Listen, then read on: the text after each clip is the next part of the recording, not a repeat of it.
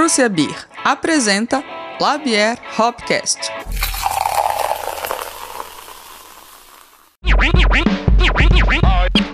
Labier Hopcast. Labier Hopcast.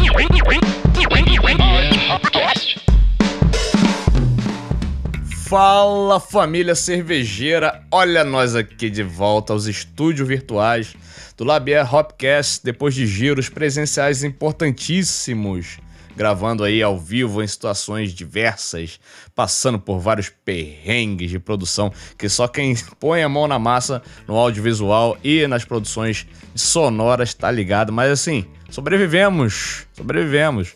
Estamos aqui para dar esse testemunho de que é possível, gente. Se joga. Ah, não tem o equipamento ideal. Não tem problema, cara. Depois se arruma no caminho. A gente tá se arrumando no caminho tem três anos. E tá dando certo. Cara, uma dessas aventuras da vida real que acabamos de viver, de viver foi ter experimentado com toda intensidade possível o All Beer Sessions, edição de inverno de 2023. Rolou em julho de 23, numa congregação de pessoas muito queridas que, que nessa festa que é uma das mais queridas né, do Brasil, mais icônicas do Brasil, que acontece em São Paulo. E logicamente, quem foi a nossa porta-estandarte? Nossa porta-bandeira, literalmente, abraçando todo mundo, nossos amigos e apoiadores, foi ela, a nossa Beth Carvalho juvenil, Nandal Fig. A Mariah Carey da Justiça. O professor Dumbledore da jurisdição. Chega junto, minha filha. Ah, pronto, depois dessa não tem nem, nem jeito de, de apresentar aqui. Mas bora lá. Uh, fala, família cervejeira. Como é que vocês estão? É, Beth Carvalho aqui no Pisando em folhas Boa, secas do. Pisando em folhas secas do, do espaço escandinavo, né? Bom, por aqui, né, Nanda Fig ou Beth Carvalho Juvenil, como o Gleison falou. E, e, cada hora a gente tá num cantinho, né? Toda hora a gente tá, no, tá em BH, tá em São Paulo, tá presencial, tá virtual, tá na nave mãe, tá tudo quanto é lugar produzindo coisa, né? Conhecendo mais pessoas e dividindo essas histórias com vocês. E a gente né, se joga nessas aventuras aí de, de coisas de quem produz conteúdo e proporcionando também algumas experiências, né, encontros, né, com como foi esse encontro lindo, maravilhoso e sem palavras, né, com a família de tanto de BH, né, como daqui de São Paulo, do a família Labier, lá no Albier Sessions, que aconteceu nesse último fim de semana. E, bom, foi uma festa linda, né, que chegou em 2023 na sua edição número. Número 9. Isso. Nossa, já. Ó, corta aí, ó. O Renato já tá até vendo aí, ó. é que a gente precisava só confirmar esse detalhe também. Coroando, né? Um trabalho enorme e de longa data, né? Do, do Albiers. E tocando, né? Pelo querido Rafael Rodrigues, que recebeu a gente de uma forma tão carinhosa e, e, e enfim, quem conhece o Rafa sabe como ele é uma pessoa incrível. E hoje é o nosso convidado nesse boteco virtual. Chega junto, Rafa. Vamos tomar uma? Ou já bebeu todas? Não, já, já bebi, mas vamos tomar mais agora. É, obrigado pelo convite, é um prazer estar aqui com vocês. É, já conheci o Labier já há um bom tempo. E que bom que tá. É um prazer enorme estar aqui com vocês é, compartilhando essas conversas, essas ideias e cervejas também, né? Obrigado mesmo pelo convite. Pô, maravilhoso, Rafa, agradece. cara. Está em casa, meu querido, está em casa. Valeu demais. Pô, primeiramente é uma grata satisfação te receber por aqui. Para juntos, né, a gente navegar nessa história maravilhosa, não só da festa, né, mas também do site de, e de como o Obeso vem se, se relacionando com o mercado de cervejas aí desde 2009, né, cara? Muitos anos aí. É, mas antes de abrir todas as cervejas de hoje, e a gente vai usar muito esse trocadilho, hoje a gente quer deixar um salve especial a todos os apoiadores que fortalecem e mantêm esse programa no ar. Especialmente aqueles que, que estiveram com a gente ao vivão lá no Albia Session 23. E essa vai para vocês, Gabelando, Renato Alves, que estão acompanhando essa gravação nesse momento, curtindo na íntegra como é que é acompanhar ao vivão do Labia Hopcast aqui, depois, antes né, do, do Rafa pedir para cortar as partes com, comprometedoras que serão declamadas hoje aqui. E a- além da é Gabi bom. do. Re- É, pô, bom As demais, partes cara. É, é só, que são boas. é só benefício. Não há dinheiro que pague. É, acompanhar esse papo ao vivo. Cara, além da Gabi e do Renatão, deixar um forte abraço pra, pra Dani Ponte, maravilhosa, e o queridíssimo Eric Mexia do Japa, que a gente se divertiu horrores com o Japa. Que é pessoa maravilhosa, A gente cara. dançou axé até suar. Nossa, incrível, cara. Que pessoa incrível. E o nosso, claro, o nosso divo maior, Paulo Henrique Collen, além de apoiador desse podcast, é o videomaker da pesada. É, captou imagens lindas, né, cara? Lindas cenas de embriaguez elegante que captamos naquele local. Produziu um vídeo de cobertura massa demais, tá lá no nosso Instagram, contando um pouquinho dessa nossa invasão aí. Da terra do pão de queijo pra terra de, das, de todas as cervejas. Terra da garoa. Terra da garoa. É isso, cara. ficou muito legal, E, pô, é, pô, ficou massa. Ficou Na Paulinha é maravilhoso, pô. Ele manda muito bem, cara. Quem, quem tiver ouvindo aí, que tá afim de conhecer o trabalho de Paulo Henrique Collen, procura aí o Paulo Collen no Instagram. Vê o portfólio do cara, tem bastante vídeo massa demais. A gente só não levou o drone porque a gente ficou com medo de beber e voar. Perdeu o drone. É, cara. Mas enfim, se você que tá ouvindo não faz parte ainda dessa comunidade, acessa aí apoia.se barra Hopcast. Conheça as cotas, recompensas, vem com a gente. Arreda, que a gente arreda mais uma cadeira, cabe mais um copo, sabe? Cabe tudo. Aqui é a casa de, da mãe. É a casa de Bete Carvalho, cara. Madrinha do samba. E madrinha do samba cervejeiro. Então, pô, vamos Bora. molhar as palavras. Eu quero saber o que vocês prepararam pra gente botecar hoje, voltando aqui aos estúdios virtuais. Rafa Nandex, fala pra gente. Rafa, que você vai beber. Começa, começa você. A gente agora os convidados começam. Bom, eu separei aqui uma, uma cerveja da Bold, a Tropical Therapy, que é uma New England Double IPA. Ô, Rapaz. Bold. Bold é de Fortaleza, né? Isso, Fortaleza. Rafa, que rótulo Eles lindo, normalmente Putz. participam da edição de verão do Beers. Uhum. É, mas só que agora de inverno eles participaram, né? Ah, é legal. Mas normalmente eu chamo eles para de verão. É que eu faço essa, essa mistura toda de, de cervejarias justamente para. Tem hora que tá na edição de verão, tem hora que tá na edição de inverno. É, e aí desse esse ano eu desloquei eles da, de verão para inverno. Tá em todas. Não, fantástico, fantástico. Bom, eu vou, eu vou de Milkshake IPA da Prússia, que é um rótulo que, inclusive, a gente tem uma playlist. Eu, eu selecionei esse, essa cerveja justamente pelo histórico do Rafa, né? E que tem super a ver com, com tudo isso. É, e é uma cerveja que é uma, uma milkshake IPA que tem coco. Então, é uma fruta que eu amo também. E a gente tem playlist até, que a gente criou junto com, com o pessoal da Prússia e o Gleicinho, com músicas dançantes para todo mundo mexer, né, até descer até o chão, que é são músicas dançantes para um milkshake, shake, shake mesmo, sabe? boom, shake, shake, shake, boom. e é isso aí. E você, Gleicinho? Não, é, antes de falar a minha, só pra quem tá ouvindo aí que tá afim de escutar essas músicas, joga no Spotify. É. O nome da playlist é Opa, Milkshake IPA. Yes. São músicas pré-balada ou, ou aquele dia que você tá afim de fazer aquele fuzuê em casa, com os amigos e tal, ou então sozinho mesmo, limpar na casa com fone de ouvido. É muito legal. Tem desde Cassim a Chacabum. É, tem até Chacabum também. Sério, sério, tá muito legal. Passando pro Daft Punk, Chemical Brothers, tem, tem muita coisa bacana nessa playlist aí. A Lizo. É, Lizo. tem a Lizo, cara, com aquela versão de Juice maravilhosa. E Mariana Aidá também. Eu vou, tô quase entregando a playlist toda. Vai, vale a pena, vale a pena sim ouvir. E eu tô indo de. Eu vou até pegar minha criancinha aqui, porque é, é, é voltante, é retornante a esse podcast, que é a Labier Hopcast. Lager eh, com a Prússia Beer. A nossa cervejinha. que É a tá cerveja, é a cerveja oficial desse podcast. É uma cerveja para você beber de litrão.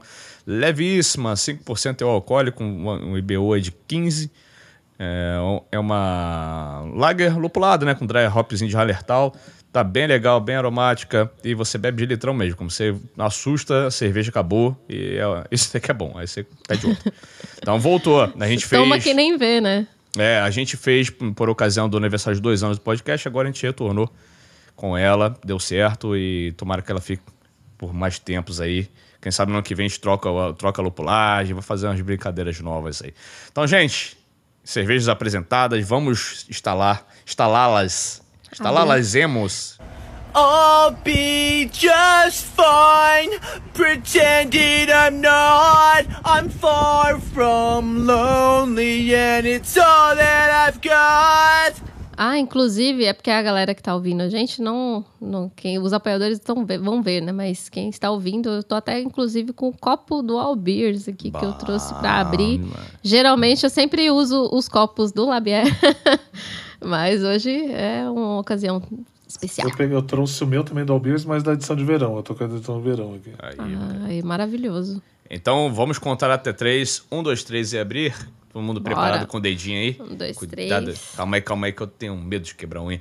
Então, Eu tenho Então. medo de derrubar a cerveja em cima do meu. ah, mas isso aí já tá acostumado por aqui. Então, Verdade. um, dois, três, vai. Bora. Aí, Ó, espirrou na tela. aí. Cuidado, Então, cuidado. esse é o tipo de prejuízo que a gente não fala pro convidado antes de. de- a gente vai ter algum prejuízo no dia de hoje. Então, gente, saúde, sirvam-se, fiquem à vontade.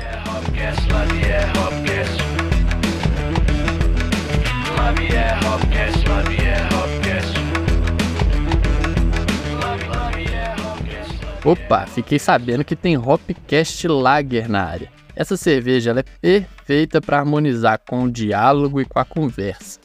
Colaborativa por natureza, ela harmoniza um bom papo com os aromas lupulados e sua base maltada que é super levinha e refrescante. Uma cerveja para tomar de balde todos os dias com uma boa companhia. Afinal de contas, diálogo e boa cerveja você encontra aqui no Labier Hopcast e lá na Prússia.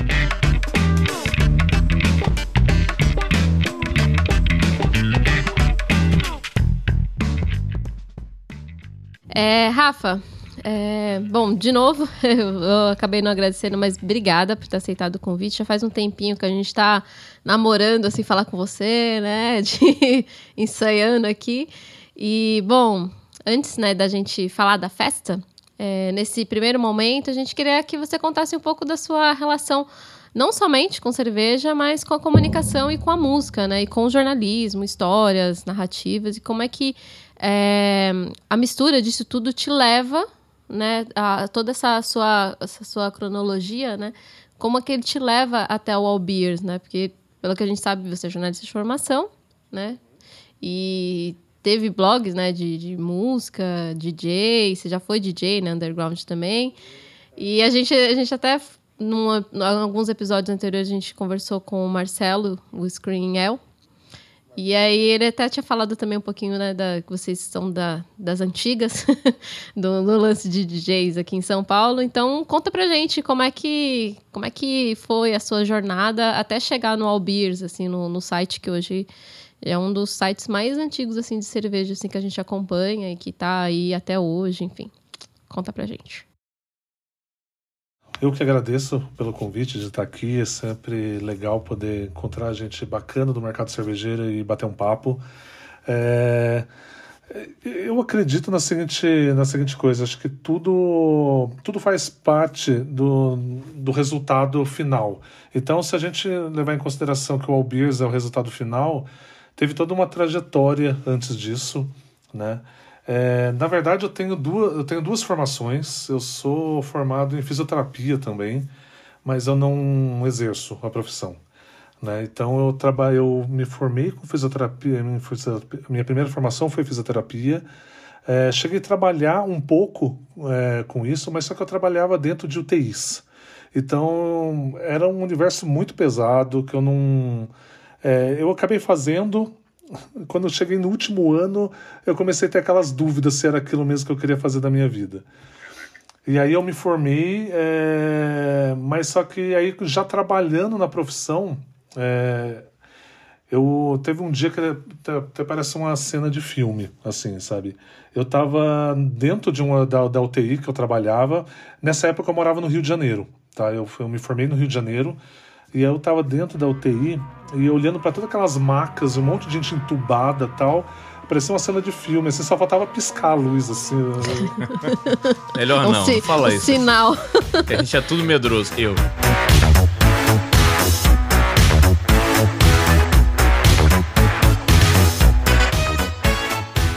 Aí eu, eu pensei, falei assim, é, tipo, comecei a falar comigo mesmo. Falei assim, Rafael, o que, que você está fazendo aqui, exatamente? Assim, qual que é o seu propósito? É, você está sendo um ótimo fisioterapeuta, você está sendo um... E eu falei assim, cara, eu, eu, tô, eu gosto de estar aqui, eu gosto de ajudar as pessoas aqui e tal, mas é, não é para mim, não é, não é a minha, não, não é o meu rolê. E eu sempre tive muito isso, assim, sempre tive um apoio assim de família. Eu falei assim, meu, faz o que você gosta, vai atrás eh, dos seus objetivos, do que você gosta. E aí, com o dinheiro que eu ganhava trabalhando com fisioterapia, eu me eu prestei vestibular, comecei a fazer eh, jornalismo, passei em jornalismo, comecei a fazer e, e voltei para São Paulo. Né? Aí eu fiz a faculdade de jornalismo em São Paulo e aí a partir daí eu comecei a, a assim, voltando até um pouco, a cerveja sempre teve na minha vida, desde os meus 14, 15 anos, eu não podia beber, né? Mas eu fazia coleção. Aliás, eu bebia, né? Mas assim, É, adolescente, assim, a gente, a gente, né, é, na, pra, na, na teoria. é, aí eu, eu já fazia coleção de latas de cerveja importada, né? E, eu sempre achava, foi a primeira coisa que me chamou a atenção foi o visual das latas, aquelas latas até, é, as importadas eram até já de alumínio, aqui, mas aqui no Brasil eram todas aquelas placas de Flandres ainda, aquelas latas duronas ainda aqui, né? Mas como é que você conseguia essa, essa- essas latas de família? Tinha uma, tinha uma loja na. Eu, eu nasci em São José dos Campos, eu não nasci em São Paulo, né? É, tinha uma loja de produtos importados, que era de uns coreanos, essa loja. E eles traziam várias coisas importadas, e entre elas cervejas importadas. E aí eu, eu comecei a. Eu gostei daquilo, me identifiquei e, e comecei a comprar. E eu comecei a experimentar e vi que cerveja, tá, é- aquilo que eu estava tomando era muito diferente daquelas coisas que, que eu tomava aqui, tipo, sei lá, Malte 90, Brahma não sei o quê, aquelas coisas. Rapaz, Antártica, né, aquela... esse programa já começou muito bem. Aí, aí, aí eu comecei. Então, a cerveja já me acompanhava desde essa época. é, e a coleção de, de latas continuou durante muito tempo. É, eu até tenho aqui na minha estante as, acho, acho que são 20. As 20 que eu guardei assim, que foram as minhas 20 primeiras, porque chegou no momento que era tanta lata que. Sabe aquela série Acumuladores? Eu ia virar um acumulador de lata. Eu falei assim: meu, eu vou jogar tudo fora, vou vender, não sei o quê. E aí eu só guardei as, as 20 iniciais para eu lembrar sempre da coleção. É, e, e assim, a cerveja surgiu dessa maneira. Aí vou pulando de novo lá para a faculdade de jornalismo. É, eu comecei a fazer jornalismo, mas só que assim a música também foi algo sempre muito presente, tá? Tanto dos meus pais, assim, mais da minha mãe até do que do meu pai. É, minha mãe sempre teve um gosto muito legal para música, sempre gostou muito de rock, gostava também daquela de bossa nova, daquelas coisas mais é, estudantis, né? De Sérgio Ricardo, aquela, aquela, aquela galera lá. Renatos Blue Caps. É, eles Regina, os festivais, a minha mãe em todos, ela adorava. E assim, então essa coisa de música sempre teve muito presente em casa. Então, é, eu- o que, que aconteceu? Eu criei um site, um que eu poderia dizer que era um, um Albiers, mas só que da música, que chamava Alternative Noise. E eu falava mais sobre. É, muito sobre o underground de São Paulo. Né? Então, eu ia em várias casas de show em São Paulo, fazia cobertura, filmava, tirava foto, fazia entrevista. E, e foi Isso, durante. isso era anos 90, 2000 já, assim? É, deixa eu ver. né? Final da década de 90. Final, porque eu me formei em fisioterapia em 99 e eu comecei a faculdade de jornalismo, eu acho que foi em 2001 ou 2000 mesmo, 2001 eu acho que eu comecei o jornalismo. E aí o, o site de música surgiu disso. E, e aí eu comecei a trabalhar com o lance de música. É, um, um tempo depois entrou o lance de discotecagens. Eu teve um amigo meu que tinha, tinha uma balada em São Paulo, que eu nem sei se existe ainda hoje, que chamava DJ Club. E ele era uma casa que tinha duas pistas. É, e aí ele virou e falou assim: pô, você quer. Você, tem vontade de discotecar alguma coisa assim? Eu falei: tenho. Pode ser legal. Nunca fiz, mas pode ser legal. Aí ele falou assim: a gente tem um lounge lá, é, eu te ensino as coisas básicas e, e aí você toca o resto. Eu falei: beleza, vamos lá. aí eu fui lá, ele me ensinou tal. E foi aí que eu comecei a discotecar. E aí eu comecei a tomar gosto pela coisa, o site de música continuou. Aí você tocava o que na, na, na, nos teus, sets rock and roll? É, basicamente era rock, e assim, rock assim, é o que eu mais escuto. Eu escuto de tudo, quase Uhum. tudo, não de tudo, mas é, basicamente eu, eu gosto de rock, sempre gostei de rock. É, mas sou, sou muito aberto assim para estilos musicais. Acho que a música é isso. Acho que você consegue encontrar beleza em vários estilos de música e não. é, eu acho bem até bem triste quem se fecha num estilo só e fala não, só escuto isso. Não. Você pô, velho, você pode tem muita coisa legal acontecendo. Mas whatever. Aí a, aí a gente, aí eu comecei, a, aí eu comecei a tocar assim bastante no circuito underground de São Paulo ali, Rua Augusta, Frei Caneca, vários bares ali undergrounds tinha Os inferninhos, né? é, Inferno. Altis, Inferno, Astronet, é, nossa, é, Toy Lounge, vários. É, e, e, assim, tipo, tocava quase todo fim de semana é, e por aí vai. E aí, assim, foi, eu fui tocando isso, fui, fiz, me formei em jornalismo, meu TCC foi esse site de música, é, até que chegou um momento, assim, que eu comecei a, a não, não parar de fazer o site de música, mas eu comecei a, a, a prestar mais atenção na cerveja. Foi aí, foi nessa época mais ou menos, em 90 e pouco, que eu comecei a perceber uma movimentação de cervejarias nacionais já aparecendo em supermercados. É, eu lembro muito de, por exemplo, Eisenbahn já estava participando, já estava aparecendo, é, Falk, Bamberg, é, Colorado. Aí eu já comecei a, eu comecei a achar aquilo bem bacana. Eu falei, nossa, a gente já tem coisas bacanas acontecendo aqui no Brasil, não só, não só produtos importados, que eu estava acostumado lá na, na época da coleção. E, e aí eu comecei a tomar essas cervejas, comecei a comprar. Nessa época eu lembro que também tinha os produtos importados e eu comecei a ficar meio viciado na escola inglesa, na escola britânica. Comecei a tomar muita Fullers é, e por aí vai. É, e aí eu comecei a despertar o meu lado jornalista. Falei assim, por que você não escreve sobre cerveja? Né? Começou a ficar tocando no, no meu ombro, né? Eu, falei assim, eu pensei, bom, bom, acho que eu vou fazer isso. Aí eu comecei a procurar, eu não sei se eu já posso entrar nisso, ou eu comecei a procurar é, referências, se tinham coisas aqui no Brasil. E eu lembro que, assim, as, as coisas que eu lembro, que eu encontrei na época, foi o Brejas, tá?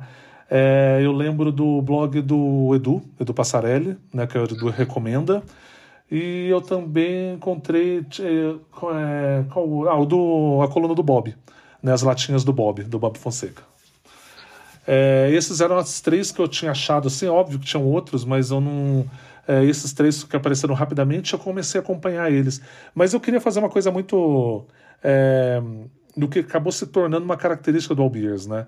É, eu queria dar notícias de novidades. Embora em 2009, 2008, você não tinha muita novidade acontecendo assim. Era, era um lançamento hoje, um lançamento daqui dois meses e meio, um lançamento daqui. Era muito rara coisa acontecendo. E aí eu dava muita notícia gringa também, comecei a acompanhar muita coisa dos Estados Unidos, principalmente, né? Que estava bem movimentado o mercado americano naquela época. E, e aí foi assim, dois, em fevereiro de 2009 eu criei o primeiro é, o primeiro post do All Beers e foi justamente para isso, para colocar experiências próprias e notícias e coisas rápidas. Nunca foi minha intenção ficar escrevendo textos quilométricos, é, nunca tive essa essa coisa também de querer ficar ensinando o que é cerveja. Nunca tive. Eu sempre achei que assim, tem pessoas incríveis no mercado que fazem isso muito bem. Não é a minha vibe. Eu quero encarnar o jornalista que quer dar informação e novidade mesmo. E foi isso que virou uma característica do Albiers e durante muito tempo, meu, tinha época que eu colocava, sei lá, sete, oito notícias por dia, assim, no Albiers, assim. Era uma coisa bem é, bem frequente durante a semana toda, assim, era uma coisa sem parar, assim. Então, o que eu acho interessante, cara, é, a gente quis começar justamente por aí, é essa fusão do, do jornalismo da música, do DJ, do alternative noise e tudo meio resultando no albismo no formato, igual você falou, com uma característica própria e diferente para as coisas voltadas é, para a cerveja naquele momento. É, e, e eu, eu consumia muita coisa de música, né, por aí, né, antigamente também. É, até já tive programa de, de rádio e no, teve um site que começou a querer dar notícia, fazer muita resenha de, de, de show, basicamente, algumas coisas de disco. E era um formato que a gente, a, sei lá, a música ensinou muito pra gente também a se comunicar e tentar passar uma, uma mensagem que numa época não tinha Instagram e os blogs bombavam e às vezes com textos muito, muito longos e você tentar achar um formato novo naquilo é muito legal. E ao mesmo tempo, linkando isso tudo, é, é o olhar, né, cara? O olhar do, do, do jornalista, o olhar de quem está produzindo o conteúdo e, e assim, com a tua identidade, né?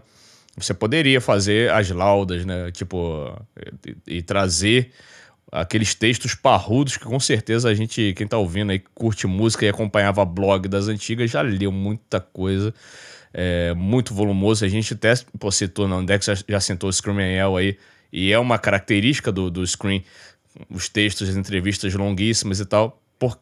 Isso, é, isso é muito doido, né? De você trazer nesse primeiro momento na criação do, do site do All Beers uma característica de jornalística que não era é, de escrever muito, mas sim de pontuar, pontuar coisas numa época que não tinha tanta.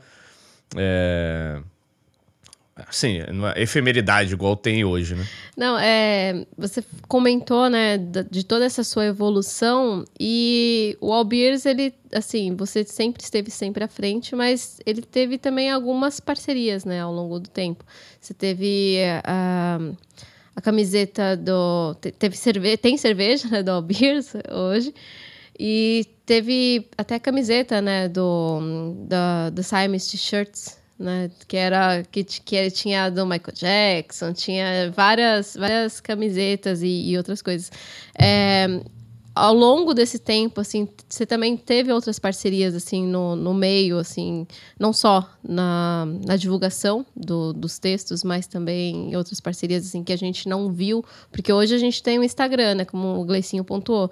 A gente... A, a, a informação é muito mais, mais rápida, né, muito mais fácil e tal ao longo desse tempo teve também algumas alguns textos assim que, que seguiam outra linha além do, do que você fala, do que você escreve? Tinha, tinha. É, durante muito tempo tive, tiveram vários colaboradores no Albiers, assim, sabe?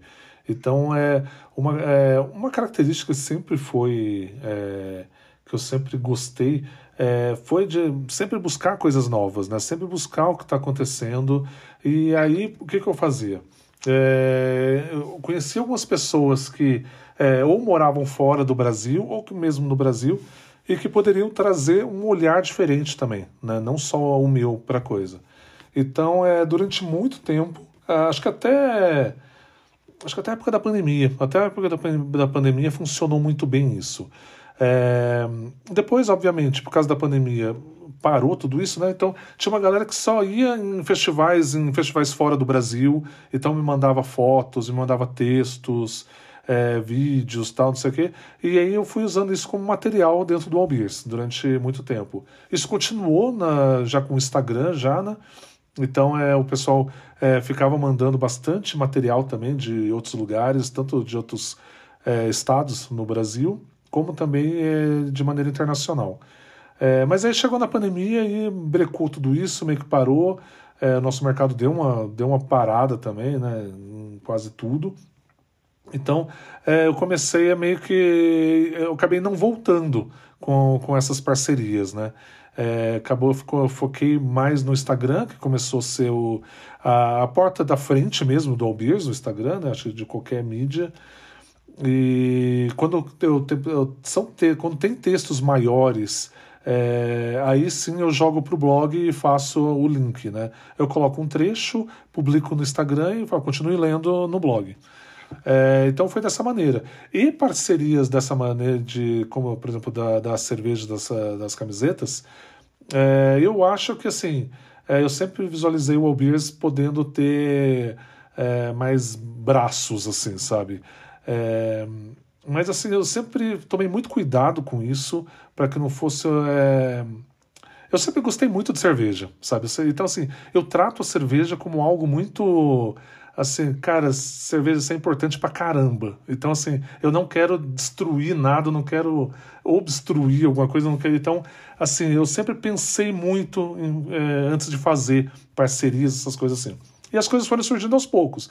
Então, eu considero que a festa, o Albert Sessions, é um desses braços. É, considero que as camisetas é, é, um outro braço. Inclusive, a gente vai relançar a loja do Albir de novo semana que vem é, das camisetas. É, e, e, também as cervejas. As cervejas foi, foi, foi também uma, um outro braço que surgiu, uma parceria incrível com a Invicta e, e que está indo muito bem também. Então, é, e assim, o que vai acontecer mais para frente também eu não sei. É, tem sempre conversas assim de outras coisas que, que podem acontecer, mas como eu falei, eu sempre tento fazer de uma coisa muito cuidadosa, assim, sabe? Dar um passo de cada vez, é, não me impressionar muito com as coisas, porque às vezes a gente se impressiona com algo e às vezes também esse tombo é gigantesco também se a gente não tomar cuidado, né? E, sei lá, o Albir já tem 14 anos, então é, eu, eu, trato ele, assim, muito, muito bem, assim, da, é, de como eu quero que ele evolua e como eu quero que ele continue. Oh, total, cara. Mas, é, mas até voltando nesse ponto de mercado, é, é sensacional você entender o, o blog, o site, como um, um, agente também do mercado, né? E isso, isso é sensacional demais e tratar isso com cautela, com estratégia, com profissionalismo, né? É, porque, de fato, dá muito trabalho você ser cauteloso e você agir com, com uma estratégia que seja não só movida por um, pela sua paixão, mas assim, com entendimento de mercado, com literalmente, com estratégia mesmo. E ao mesmo tempo se reconhecer, né, cara, o Albir, como você falou, de 14 anos, como um agente mesmo, de, que faz parte, é uma peça do, do mercado de cerveja. Isso daí é muito interessante. E ações como essa, tipo essas parcerias, essas coisas. Né, a gente tá bebendo com uma cerveja também feita com a Prus, que é uma cerveja do podcast essas coisas são interessantes e até que quem está ouvindo a gente tem de repente um, um, site, tem um rolê e acha que aquilo está extremamente é, fechado, né? Aí eu falo sobre isso, não tenho, sei lá, eu não vou lançar uma camisa, não tem por que lançar um, um produto, né? É, não sendo muito capitalista, mas, cara, são formas de você também perpetuar a tua marca e, e levar a tua marca e as suas narrativas para outros lugares e outros ambientes. E eu acho isso sensacional. Então, te parabenizo demais pela, por essas duas ações que a gente citou. A gente vai falar de mais coisas que eu sei que tá rolando ao longo da pauta. Mas isso daí é bom demais, né, Nanda? Porra. Porra. E essa coisa da, da parceria, né, é um, é, um, é um motivador, né? Porque a gente produz conteúdo a gente sabe quão difícil é, né? Ser, ou ser notado, ou ter um alcance que a gente quer, mesmo sendo um assunto importante, sendo um assunto interessante, é, informativo.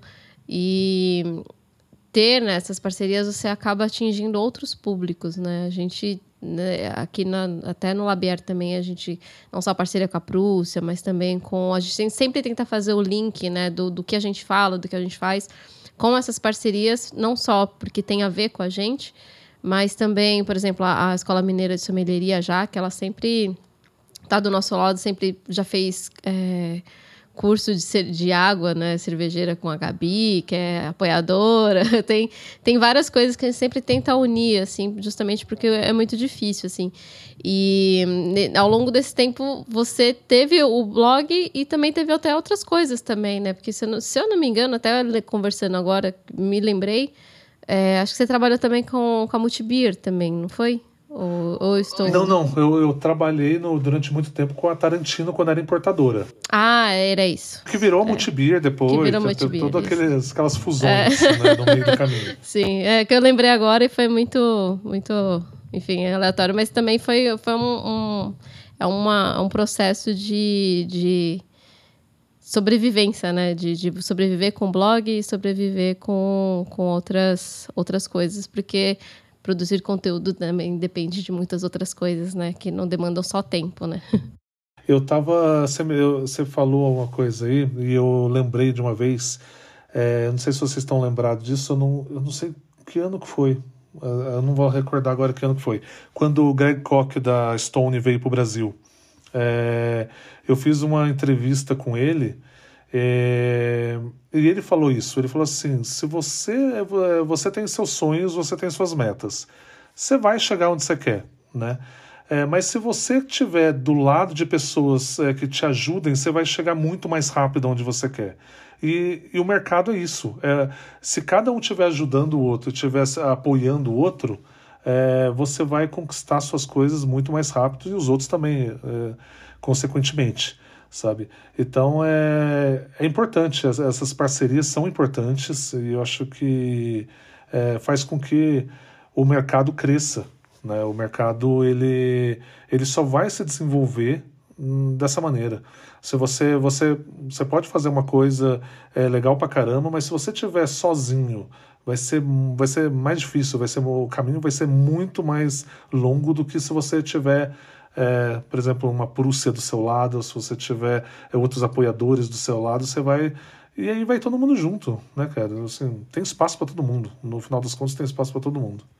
Sim, pô. E, e crie os espaços também, né? Tipo, né, né? Empurrar os outros. Mas assim, gente, calma aí.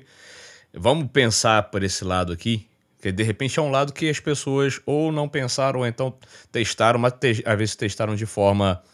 é, que não deu muito gás na, naquela ação. Por exemplo, tô querendo dizer o seguinte: na Andex tá, ah, tá bebendo uma cerveja hoje da Prússia com o com receita do Thiago Porto, que é um brother aqui de, de BH também, um cervejeiro incrível, que foi uma ação da Prússia de pegar cervejeiros caseiros, principalmente li- os li- linkados aqui com a serva mineira, ganhadores de medalha em concurso da, da serva, e colocar os caras para produzir na, na planta deles. Isso daí foi legal pra caramba, né? Então, daí vieram cervejas incríveis, e tem vindo cervejas incríveis em parcerias dessas com de uma, de uma fábrica que já que tem um know-how já próprio para fazer o que eles quiserem de cerveja, mas, é, e captando do mercado cervejeiros caseiros sensacionais para possibilitar pensar diferente, né, cara? Lançar diferente e a cerveja tem dado certo, né? Umas fazem mais sucesso do que outras e tal, mas sempre muitas coisas incríveis.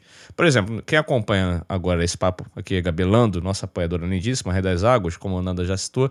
Pô, a Gabi fez uma parceria com a cervejaria Madness e lançou aí o Brilho através do tempo. É uma farmhouse aí eu com pêssego e tal. E ela, como, e ela assinando como ela mesmo, Gabi Lando, a química cervejeira, collab com a, com a Madness. Cara, que, que possibilidades múltiplas disso, né, cara? Pô, é uma cervejaria linkada com uma grande personalidade do mercado cervejeiro pra lançar uma cerveja, cara. Pô, então daí podem, podem vir muitas coisas. Então, aqui nesse papo de hoje, a gente está com alguns exemplos de, de ações coletivas e colaborativas que deram muito certo. A gente da, daqui com a Prússia, na Hopcast Lager, foi um, um- foi um pitaco de sommelieria. Não, eu quero, gostaria da cerveja assim, queria que ela tivesse, de repente, esse perfil X. E beleza, né? A Gabi, pô, é, manja pra caramba de tudo. Pô, entregou. Quero perguntar detalhes também. Acho que no final desse papo vamos saber mais detalhes sobre a médica. Eu quero. Com certeza ela vai aparecer na, na segunda parte, falando do Albir Session, porque a cerveja estava no Albir Session do 23. A Gabi, a Gabi que acabou me apresentando a Madness também, que eu não conhecia. E daí Olha surgiu toda essa, essa conversa toda. Eu falei assim: vamos levar o brilho pra lá também. Porra. Então, pô, maravilhoso. Vamos voltar à, à breja da Gabi no, mais pra frente, mas eu queria que você, Rafa, você falasse um pouquinho da- dessas primeiras cervejas do All Beers. Então, como nasceram, eh, quantas tem de, de linha E mas no final a gente vai falar da, da nova ação aí que tá vindo aí do, do clube. Eu queria, assim, quando, quando eu criei a, eu, as cervejas do, do All Beers, né? Elas, ah, elas foram idealizadas junto com, com a minha esposa. Ela, então, assim, a gente foi pensando como que a gente poderia criar tudo isso, né? E a parte de identidade visual é toda dela, que ela é artista plástica. E, e as receitas a gente constrói junto também, junto com o Rodrigo da Invicta, né? Então a gente faz assim, vamos botar, vamos é, bolar uma receita nova, vamos bolar. Aí a gente, é, muita inspiração vem da, de música, né, dos nomes da, das cervejas e tudo mais. É, acho que eu diria que quase, acho que todas vieram de música. Às vezes vem algumas ideias de filme também, mas acho que quase todas vieram de música. É, às vezes a gente pega uma frase de uma letra ou o nome de alguma coisa assim, a alguma banda e aí a gente mistura com alguma coisa relacionada ao mercado cervejeiro. É, são, são seis rótulos que tem até agora. Eu vou até pegar aqui, tem o nome delas aqui para não. É, são seis rótulos que foram lançados até agora. A última foi a, a Cafeína Sunrise, né? que é uma coffee IPA. Então já teve a, a Waré. É engraçado que no, no, no Tap Room da Invicta, os nomes são todos meio longos, né? Então eles só colocam a primeira palavra no Tap Room. Então você vai lá, tá lá, cafeína, whatever, stories, só coloca para não ficar escrevendo tudo, que senão nem tem espaço, né? Mas assim, é, a primeira que nós fizemos foi a Fenômena. É, e a, é, é a mais vendida até hoje, assim, de, de todos os nossos rótulos, é a mais vendida, que é uma West Coast IPA. É, depois veio a Tell Me, Your Troubles and Doubts, que é uma Session IPA. É, depois veio a 3AM Caramel, que estava inclusive Não. na festa do All Beers agora, que é uma Ultimate Stout. Renatão já até escreveu aqui no chat aqui que ela brilhou, eu vou falar dela também no final. É, tem a Stories, Tales, Lies and Exaggerations, é, que é uma New England. E, e aí vem a Whatever também, e também foi a Cafeína Sunrise, que foi a última. Mas foi, foi uma parceria que, assim, eu cheguei a conversar com algumas pessoas, com algumas outras cervejarias, a gente nunca conseguiu desenvolver da maneira que eu idealizava, e aí eu volto naquilo que eu sempre tomo muito cuidado para fazer as coisas. Então, é por, por assim, eu tinha uma vontade gigante é, de lançar. Mas sabe quando você. Eu, eu conversava, conversei com duas cervejarias e senti que, tipo, esse ainda não é o parceiro. né? E aí, e aí eu dava um passo para trás e falava: putz, vamos fazer o seguinte, vamos, é, vamos deixar as coisas caminharem, vamos. Eu vou, vou pensar na situação, mas agora não tá, não tá rolando. E aí surgiu a Invicta. E aí a gente conversou. É, eu já conheci o Rodrigo de muito tempo, lá da Colorado, antes dele ter a Invicta.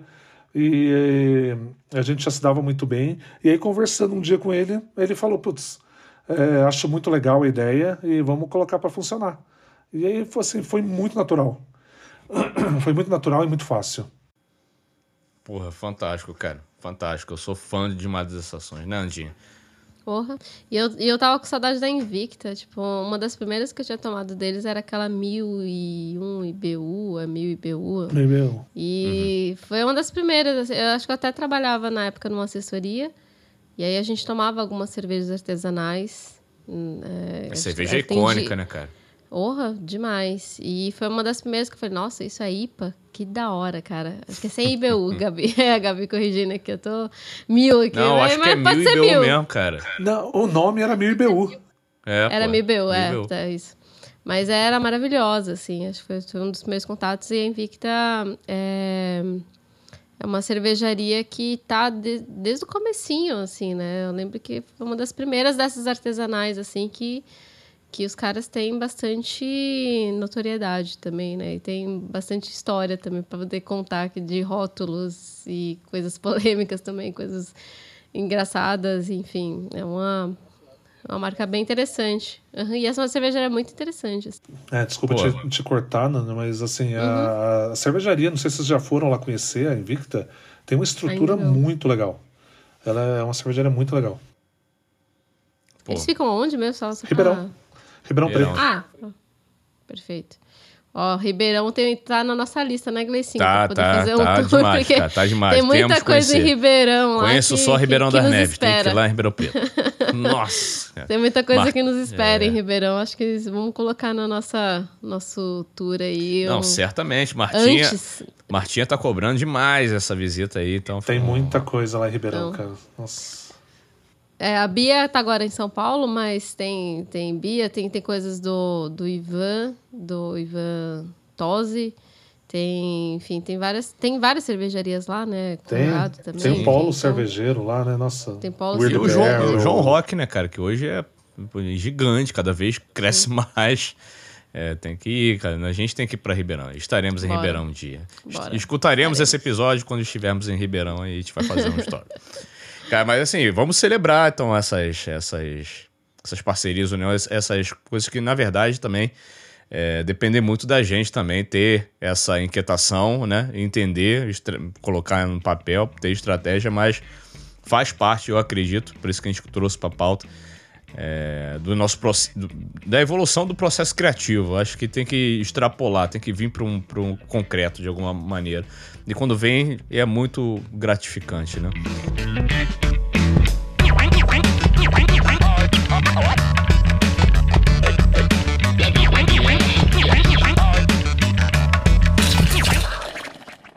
Então, celebrar é preciso, né? E aparentemente, né? A festa Ober Sessions nasceu nesse intuito de celebrar.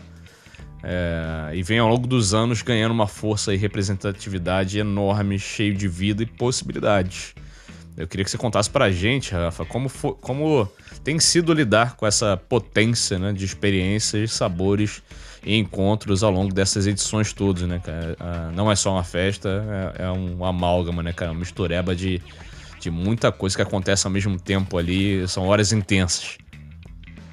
É, putz, é, cara, é, eu acho que tudo que a gente faz na vida a gente tem que fazer porque gosta e porque tem prazer naquilo e se diverte com aquilo. Então, por mais é, profissional que a gente, a gente tenta ser é, na- no quesito da, da organização, é, eu me divirto muito organizando a Festa da Beers. Não sou só eu que organizo, né? Tem um amigo meu que é o Fábio que me ajuda na organização e minha esposa também.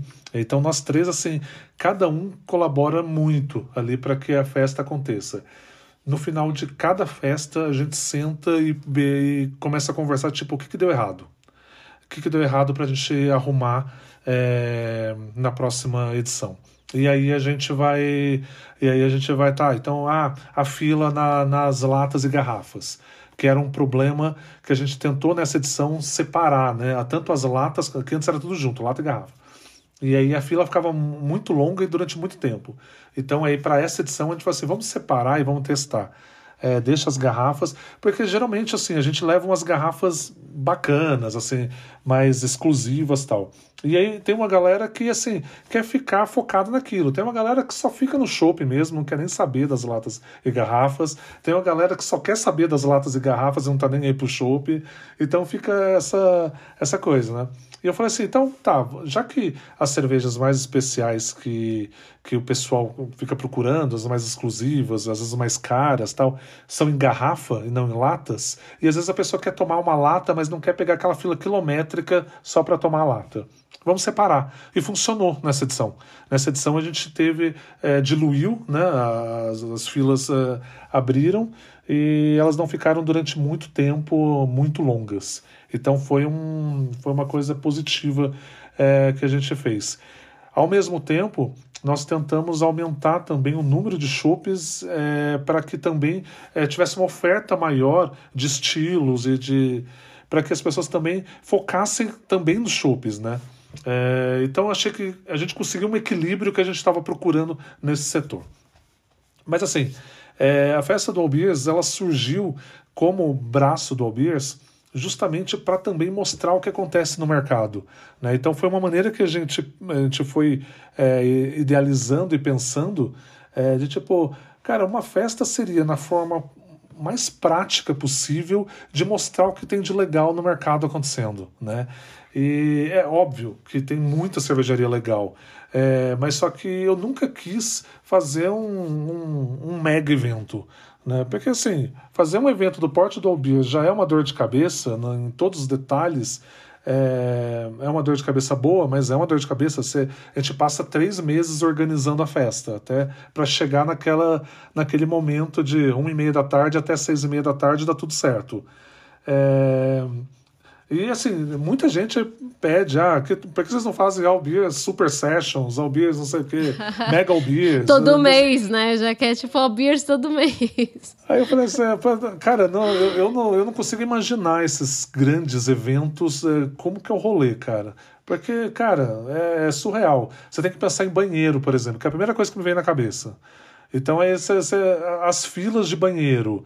É, putz, é, sei lá, eu não é, não era a minha intenção, nunca foi essa a intenção. Então eu queria sempre. E os sessions do, da festa é justamente isso, como se fosse um encontro. É, é, um encontro, então não pode ser um encontro gigantesco, assim, porque senão as pessoas nem se veem na festa direito. Nossa. E essa, e essa é a ideia. Cara, então eu quero que todo mundo, durante aquele, aquela tarde, todo mundo consiga se encontrar, se esbarrar, se abraçar, conversar, falar um oi, beber alguma coisa junto. Ó, oh, toma essa daqui que eu provei que tá incrível e por aí vai. É, então, ela, a festa ela surgiu com essa identidade, continua com a mesma identidade até hoje, de ser pequena, de proporcionar esses encontros e trazer essa, essa mistura nos lineups, né? Então, é, eu tenho várias é, cervejarias que eu divido entre edição de verão e edição de inverno. Lembrando que antes acontecia só uma vez por ano. A edição de inverno ela surgiu para suprir também é, essa vontade que as pessoas tinham, que às vezes é, os ingressos acabam muito rápido e aí o pessoal só, só, pô, agora só, a festa foi em janeiro, só em janeiro do ano que vem agora que tem outra. Então acho que na edição de inverno veio suprir isso também e eu consegui também dividir é, de uma maneira bem interessante cervejarias conceituadas e trazer muita cervejaria nova também, que está começando e tão, já estão fazendo um trabalho bacana já, mesmo com poucos anos de vida, né? E isso é muito legal. E descobrir coisas novas, que nem a Gabi é, apresentou a cerveja dela com a Madness. É, pô, conversamos, conversei com o pessoal lá, super gente boa. E, meu, isso é gostoso. Eu tentei trazer também, eu tento é, conversar com bastante gente do Nordeste para também trazer cervejas do Nordeste para cá. Às vezes, eu até eu brinco e falo assim, gente, é, quando vocês forem para a festa, lista de prioridades. Tem muita cerveja aqui que nem tem distribuição em São Paulo, então aproveita para experimentar, né? Aí, então, assim, eu fico, fico também atiçando as pessoas também para é, experimenta essa, experimenta essa, sabe? Por exemplo, essa edição. Tem a proa lá de Salvador. Nossa, e tava maravilhosa da proa, que era de uma sala de caju. É, tem muita coisa legal pra caramba acontecendo e, e, e, é muito legal descobrir tudo isso. Então, eu tento proporcionar isso, compartilhar isso na, nessa festa do All Beers. Então, é justamente, às vezes eu, eu entro em contato com as cervejarias, é, que nem eu estava conversando com o pessoal da, que estava lá na festa também, da Zuid, que é do Rio de Janeiro. O cara falou assim: Meu, como que você descobriu a gente? Aí eu falei assim: Meu, tem um amigo meu que tomou uma cerveja de vocês, gostou pra caramba, é um amigo que eu confio pra caramba, fez é, cursos de sommelier e tudo mais. E, e, tem algumas pessoas que fazem essas, uh, me indicam essas cervejarias. E, e, aí eu falo assim: Pô, eu vou tentar tomar. É, mas eu confio no que você está falando, então eu vou convidar eles. E aí eu acabei tomando a cerveja deles e chamei eles para festa. O cara falou assim: pô, que legal que você abriu as portas para gente, foi uma oportunidade para nossa pouca estrada. É, já foi muito legal estar tá participando do evento. E eu acho que é isso. Acho que a gente tem que, é, como mídia, eu enxergo o Albiers dessa. Eu estou ali para é, abrir essas portas ali. E eu fico feliz pra caramba, eu fico amarradão de fazer esse, esse tipo de rolê. E me empolgo com cada cervejaria nova, legal pra caramba que eu, que eu descubro. É, eu falo assim, pô, que legal, como que eu nunca tomei isso daqui antes, cara? E, e aí, e eu, eu, sei lá, pareço uma criança quando eu vou divulgar no Biscuit. Agora eu vou falar dessa cervejaria lá do, sei lá, de Belém do Pará, que tá aqui, vai estar tá na festa. É, eu me empolgo muito, assim, eu gosto de, de, dessa coisa. E eu acho que isso reflete também no, no final. Tudo isso reflete no final de, de todo mundo chegar lá na festa, meu, tá uma vibe legal pra caramba, tá todo mundo se abraçando. todo- Nunca tivemos nessa, nessas nove edições. Assim, eu falar que nunca tivemos é mentira, mas na, edição de, de inverno do ano passado teve uma confusão no final da festa. É, e foi só que eu me lembre, assim. De resto, nunca teve. Em nove edições nunca, nunca aconteceu nada. É, você tinha falado do, do lance de mídia, né? De ser um- uma mídia de, de divulgação e tal, até para cervejarias pequenas. O Renato ele até colocou uma pergunta aqui que eu acho que até calha com isso que você falou, assim, que ele colocou, escreveu assim: cada dia mais cervejas, mais lançamentos nacionais e ainda um baixíssimo investimento em marketing nas cervejarias. Como, você, como vocês veem né, esse desafio com pouco orçamento em marketing e comunicação? Assim, não sei, depois vocês respondem também, mas eu acho que é, o mercado cervejeiro ele tá, ele, ele tá passando por um momento complicadíssimo, principalmente depois da pandemia. A gente vinha num embalo que também estava surreal também, né? De era lançamento toda semana, não sei o que. Da, por onde você vê, tava saindo cerveja nova para tudo quanto é lado. Você não, nem acompanhava direito o que estava acontecendo. Aí veio a pandemia e assim, a gente está patinando agora nesses dois anos para tentar recuperar o mercado.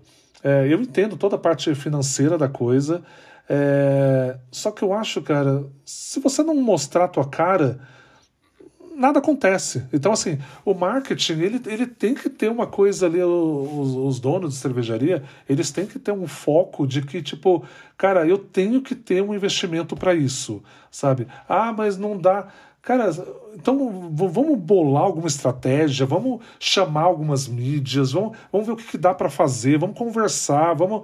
E eu não percebo que isso acontece, sabe? Principalmente com, com marketing. E, e parece, ah, não dá, não dá. E fica tipo assim, e continua não dando e vai embora, e continua parado desse jeito. É, Cara, por exemplo, no Albiers, eu as portas estão abertas para todo mundo. Tem um monte de cervejaria que nunca entrou em contato comigo, assim, nem nem, nem, tentou. é, e, e é surreal, assim, acaba sendo surreal isso, porque tem várias mídias, tem vários influencers, tem muita coisa, é, muita gente afim de, de mostrar o teu produto e que pode fazer uma parceria legal, seja é, de, uma- de uma, da maneira que ela é, se propor a fazer, e aí a cervejaria, mas eles nem tentam essa abordagem, eles nem tentam conversar. Tem muita gente que ainda tem a ideia de ah, só- é só colocar uma foto no Instagram que vai dar tudo certo. é, e aí a coisa não, não anda, cara. Então você tem que ter uma, uma ideia, uma ideia de que o marketing ele é fundamental. Assim, você, você mostrar a tua cerveja, você, você, você vai num empório onde tem mil rótulos, você só colocar o rótulo ali, colocar só uma foto no Instagram, cara, é, as pessoas às vezes já chegam com o dinheiro certo para tomar, sei lá, um, dois, três cervejas no bar. É, tá, eu vou arriscar num, num negócio que eu não, não sei se é bom, não sei, nunca ouvi falar, as pessoas aqui estão aqui na estante, ou eu vou naquela que eu já conheço, naquela que faz, é, que eu vejo vários, por exemplo, influencers colocando o tempo inteiro e falando sobre ela, dando um feedback sobre ela, é, a chance de eu acertar é melhor nessa. Então eu vou nessa. E aí as pessoas, aí as marcas se perdem, algumas somem do mercado, mal aparecem, já somem do mercado, porque não, não priorizaram o marketing, não souberam de alguma maneira tentar trabalhar isso. Tem até uma coisa que você falou bem no comecinho, né? Que, que o marketing, né? A comunicação é um investimento. Não é um gasto, é um investimento, justamente porque assim a, a comunicação ela vai não só desde o rótulo, né, daquilo que a pessoa veio olhar na gôndola, tipo, nossa, isso aqui me chamou a atenção, o nome, as cores, a identidade visual, o logo, enfim, tudo, o estilo também, principalmente o estilo também poderia até entrar até como marketing também, porque não, né? Porque também faz parte do da venda. E estudar o mercado, né, no caso. E aí essa esse esse estigma, né? Até a Gabi até colocou né, o lance de anos atrás, né? Desse lance do be influencer, a cerveja acaba perdendo oportunidade por causa disso. É, porque eles não entendem isso como uma coisa necessária, né? Eles acham que é só uma pessoa que está só postando ali re- reproduzindo, né? Você, você vê, tem muitos, muitas pessoas que são influentes no mercado, que fazem um bom trabalho, que estão ali dispostos, como você até falou, a divulgar o produto, a falar é, sobre aquela cerveja com pessoas com outras pessoas que estão interessadas, porque se você vai ver ali um rótulo muito legal, a cerveja ela acaba se, a cerveja artesanal é um pouco mais cara.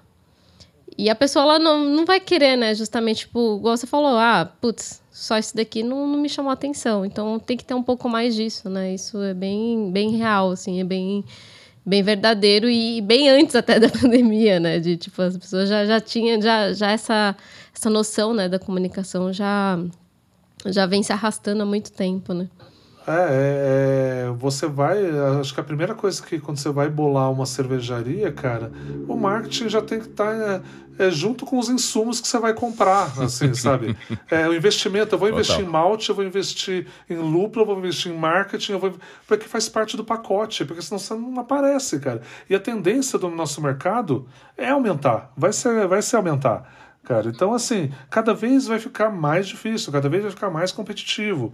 Então, é, se você olhar com, é, com birra, por exemplo, de beer influencer, ou se você é, olhar com.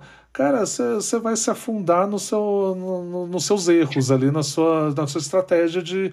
É, que nem você falou, é, existem profissionais é, bons e ruins em qualquer área da nossa vida.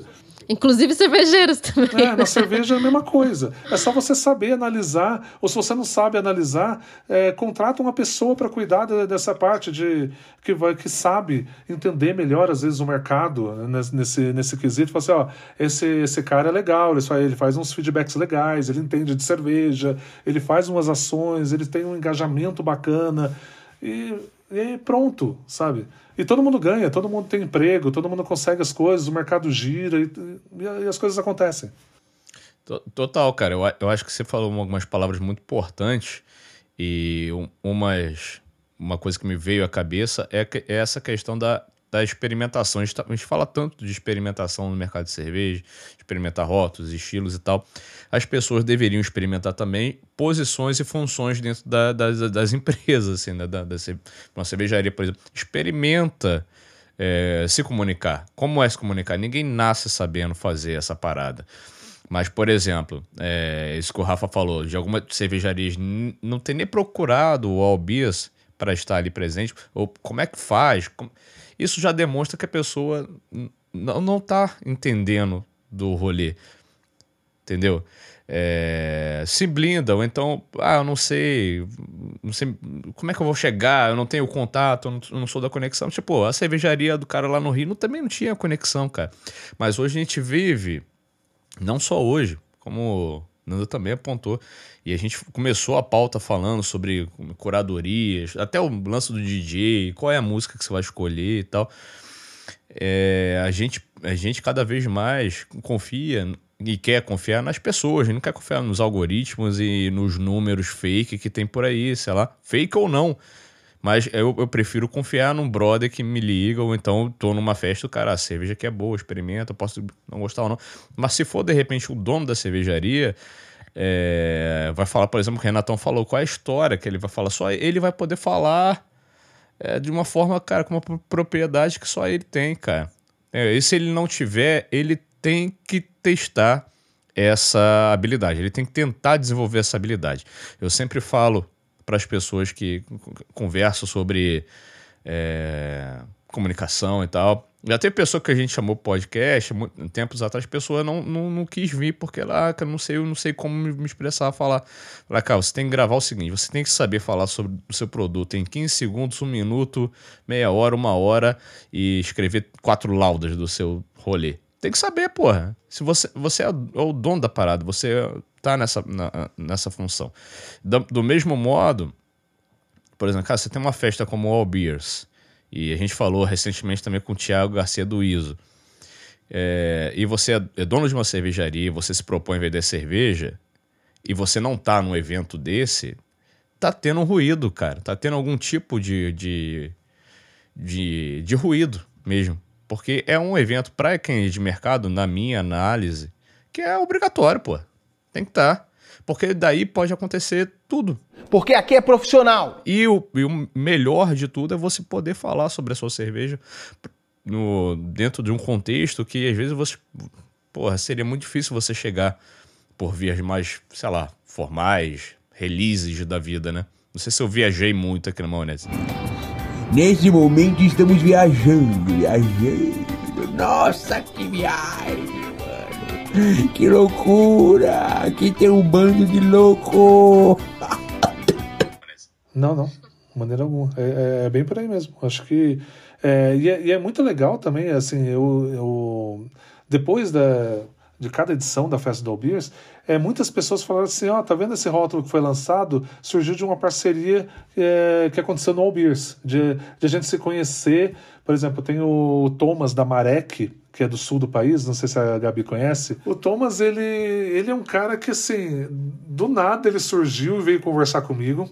É, a gente começou a conversar, ele me mandou cervejas, eu, eu tomei as cervejas da Marek, aí eu já chamei ele pro, pro All Beers, aí ele já me apresentou a Fermentaholic, que tem produtos incríveis, né? É, e aí já participou da edição passada, participou dessa edição também. É, e aí o Thomas falou assim: não, eu já conheci um monte de gente aqui nesse jardim do All Beer Sessions aqui, e já vou fazer cerveja colaborativa, e a gente vai estar aqui na próxima edição do All Beers. E eu falei, maravilha, vamos lá. É, é- é essa mistura e essa conexão que a gente precisa é, no mercado.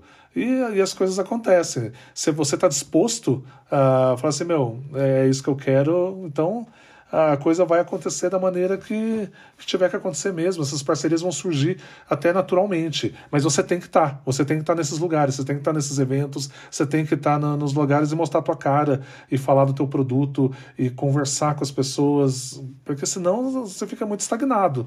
E o teu rolê começa a ficar meio complicado dentro do mercado, né? Exatamente. E, pô, e agora a pergunta de milhões pra quem é do é cervejeiro tem cervejaria, então como faz pra estar no All Beers? Como a cervejaria entra em contato e, e qual, é, qual é o teu critério de, de curadoria? São quantas cervejarias que conseguem? Tá na festa é, é fácil, né? A Gabi pode falar perfeitamente isso.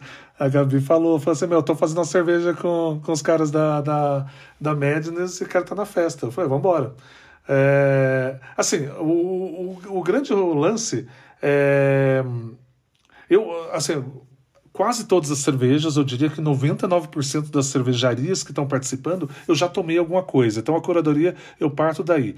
Acontece é, uma vez ou outra, é, por exemplo, a Gabi falou do pessoal da Madness. Falou, meu, confia de olho fechado. Os caras são bons, não sei o quê. Eu confio na, na Gabi. Eu falei assim, bom, se você tá falando, então vamos embora. Eu não conhecia a Madness. Então, é, e deu super certo, cerveja incrível. E quero trazer a Madness de novo. Gabi, faz outra collab com eles pra você estar também em todas as edições. e, e, e por aí que e funciona dessa maneira. Não, não tem muito burocracia, cadastro, nada disso. É, vem falar comigo. É, se eu não. Se eu, até eu falo, ó, eu nunca tomei cerveja de vocês. É, me manda uma, duas, três cervejas para eu experimentar. E depois a gente. Eu já coloco vocês no line-up, já funciona dessa maneira. Ah, estruturalmente a festa ela é baseada no número de pessoas que tem na festa. Então, é, é, né, nessa edição foram 70 cervejarias. Né? A gente, como eu falei, eu aumentei um pouco para ter uma oferta maior na parte de chopes. Né? Então, essa edição teve um pouco a mais que, por exemplo, a edição de verão. Então, é, mas eu acho que a gente vai parar nesse, nesse número de 70 cervejarias, dividido mais ou menos em 45, 45 em chopp e o resto em latas e garrafas. Mas depende, isso também oscila um pouco. Mas é, funciona dessa maneira. Se eu já conheço a cervejaria, beleza, vem, vem falar comigo e a gente, é, a gente já começa a colocar na listagens para as próximas edições. E lembrando que eu sempre faço essas mudanças. Então, pessoal, é, por exemplo, nessa edição de inverno, pessoal, pô, cadê Dogma? Cadê Salvador? Cadê Devaneio do Velhaco? Eu falei, estavam no verão, caramba. No verão estavam todas essas cervejarias que eu não consigo colocar todas na mesma edição. Então eu mesclo e vou e, e assim vai acontecendo cada line-up. E, e é isso. É, Basicamente é isso. E eu sempre tento fazer essa coisa. É, um espaço grande para cervejarias novas e também um espaço grande para cervejarias conceituadas, né? Que já, tão, já tem um nome mais relevante no mercado. Eu tento fazer esse equilíbrio em cada lineup. E, e equilíbrio também de estilos, né, cara? Eu achei bastante interessante isso. É uma oferta bacana de estilos. Oatmeal Stout, Sours, IPAs. É, Pilsen pô, também. É, pô. Muito massa, é, cara. Isso é interessante. Eu acho que nessa edição, por exemplo, eu acho que o que mais teve foram Sours, eu acho. Posso estar equivocado, mas assim, de lembrança, é, teve muita Sour. Pô, o Marcelão perdeu essa. É, o Marcelão perdeu. e ele queria muito ir também. É, Gleicinho, só para seguindo a pauta, uhum. eu queria até. É, que ele, ele falou muito né, de, de parceria de collabs uhum. de cervejarias. Mas lá a gente encontrou muitas pessoas que, além né, dos apoiadores que a gente citou lá no começo, a gente encontrou muitas pessoas incríveis assim do ah, mercado sim. que que eu acho que até vale a gente também mandar um abraço rapidinho, assim, nem que seja breve. é, que a gente. Um beijo, né? Pessoas que a gente encontrou, mas um beijo pro Edu Sena, pra Silene Saurim, que é, putz, maravilhosa.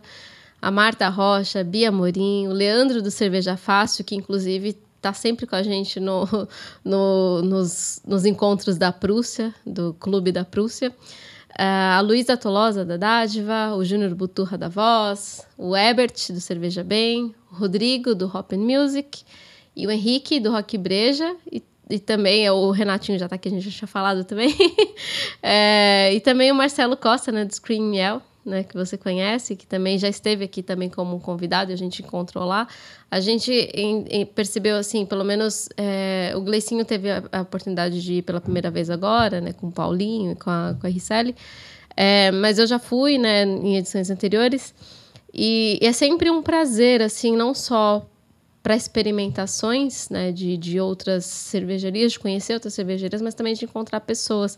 É sempre muito restrito, porque é muito rápido, né, que acaba os ingressos e tal, mas sempre que as pessoas que conseguem são pessoas que estão ali muito afim mesmo de estar de, de tá lá, e são as pessoas que você acaba encontrando é, e so, somente nesses eventos, né, e, e é uma coisa que, pô, é, prazerosa, assim, de, de estar lá tomando cerveja com pessoas legais, assim. Então, parabéns de novo por isso e também aproveitando esses parabéns, dá um beijo para essa galera toda que a gente citou e quem a gente esqueceu também, que teve, teve muita gente. A gente, é, acho que até no vídeo acho que o Paulinho até deve deve ter ficado doido de tanta pessoa que a gente abraçou, que a gente é, dividiu um brinde, mas enfim, é isso. Falei para Paulinho, Paulinho, é, dessa vez eu não quero pegar celular para produzir nada e tal. É, eu quero ficar de boa porque eram muitas pessoas que eu queria ter conhecido presencialmente, né? E acontece, muitos encontros aconteceram. Aí um dos, um, parte do briefing, Paulinho falou: Cara, as pessoas que eu abraçar são importantes. Já abracei todas as pessoas, cara. Mas, cara, foi, foi bem isso. Foram encontros assim é, incríveis e importantes pessoas que já, já marcaram a minha vida antes de conhecê-la presencialmente, né, cara? O Edu, Eduzinho e a Silene, porra, a gente teve papos assim da ordem do extraordinário mesmo, cara. É até para quem tem TDAH, deve ser uma loucura muito grande, né, cara? Porque você tá ali conversando com Silene Saurim, seu copo esvaziando, falando, não vou parar para pegar cerveja. Deixa. Aí você fica uma, uma hora sem beber cerveja. A porque Silene, você não quer cortar cara, o. A Silene, sempre quando eu encontro com ela também, eu fico horas conversando com ela. E, e é bem esse rolê mesmo, cara. Você tem que. Você tem, você, o papo tá muito legal, você vai conversando, você não para, não para, não para. Não para. Aí vão chegando outras pessoas, aí a coisa já vai vindo, tomando uma dimensão. Não, aí, aí rola... quando você vê, já tem uma roda, já e, e vai embora. Não, rola, rola uma uma ansiedadezinha. Igual o Gabi escreveu aqui no chat, eu travei quando vi Silene e quase chorei, cara. É, pô, eu encontrei, pô, Leandro Sequeli, a Dani Lira. Cara, muitas pessoas, não vou conseguir lembrar Bia, de todas, a Bia mas assim, lá também, né? A Bia, Bia, inclusive, teve com a gente no dia seguinte lá no Esconderijo João Caloto, que a gente foi lá gravar um episódio lá presencial. É, Enfim, cara, que, que rolê. E, e foi muito legal também é, essa conexão com as pessoas que, que fazem parte dos dois universos, né? Galera, um pouco da música da cerveja ali, igual a gente trouxe o, o Rodrigão do Hop Music e o Henrique do, do Rock Brejo e a própria representação dessa persona labiérica, que é o Marcelo Costa. Que me ensinou muito, cara. Cara, o Marcelo sempre quando tem festival em São Paulo, cara, eu, eu já mando uma mensagem. Marcelo, vai no, sei lá, no Lollapalooza, vai no Mita, vai não sei o quê, vou, vou, não sei o quê, não sei- qual dia que você vai? E a gente acaba se encontrando em quase todos. A gente, a gente marca lá e fala assim, meu, tô aqui em tal tenda, não sei o quê. Aí a gente acaba se encontrando em Pô. quase todos. Ah, maravilhoso. Tá maravilhoso. foda. Aprendi demais, cara, com, com o Marcelão. Generoso pra caramba, humilde pra caramba. Pegou na mão aqui. Hoje você vai beber é a única cervejaria que ainda faz a maltea, a, a defumação do, do malte da forma original. Eu, cara, não conseguia nem pronunciar o nome da cervejaria. Ele, relaxa, apenas bebe, tira foto, depois vai estudar. Lá da festa ou não? É, a Gabi que sabe. Deve ser a Schlenkerla. É, a esse alemã. mesmo. Isso aí. Meu, aquilo é Então- maravilhoso. E a Schlenkerla para trazer para a festa foi, foi um, um capítulo à parte, porque a importadora, é, a gente estava conversando com eles é, e tava, foi, tava difícil assim de trazer. Até que chegou num, num momento que o dono da, importadora falou assim: vamos participar dessa festa aí, vamos lá.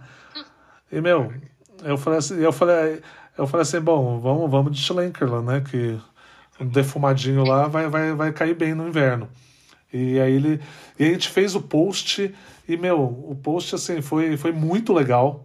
E aí ele, ele a importadora começou a ficar toda empolgada. Falei assim, meu, então a gente vai mandar mais garrafa ainda. Falei assim, não, pode mandar. Vamos, vamos. Eu falei pra você que ia fazer barulho que o pessoal gosta. E deu super certo. As cervejas. O pessoal fala assim, ah, é defumado, o pessoal não gosta tanto. Você fala assim, gosta, o pessoal gosta sim. Não, não, não Gosta. importadora. Tem, tem gente que Eu fala gosto isso. muito. Ah, é muito defumado, gosto o muito. pessoal não vai tomar. Eu assim, não, vai tomar sim, gosta. Como, como não? As garrafas acabaram. Cerveja, cerveja maravilhosa, cara. Maravilhosa. E, e eu tava na. Não, não tinha nem mais fila, mais, mais caminhando pro final da festa. É, tinha outra pessoa pegando uma outra cerveja, aí vagou. A, a pessoa na minha frente tá bebendo, bebeu essa. O Marcelo, não. Você já bebeu cerveja aqui? Eu falei, não, então você não vai beber nada, você vai beber cerveja aqui agora.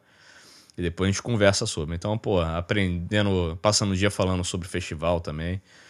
É, enfim, e hoje ele divulgou o line-up aí do, do Primavera Sound. Meu Jesus amado. Imagina tá, ver. tá puxado, tá Eu puxado. quero ver Hives e Off. São os dois que eu mais Nossa. quero ver ali naquele line-up.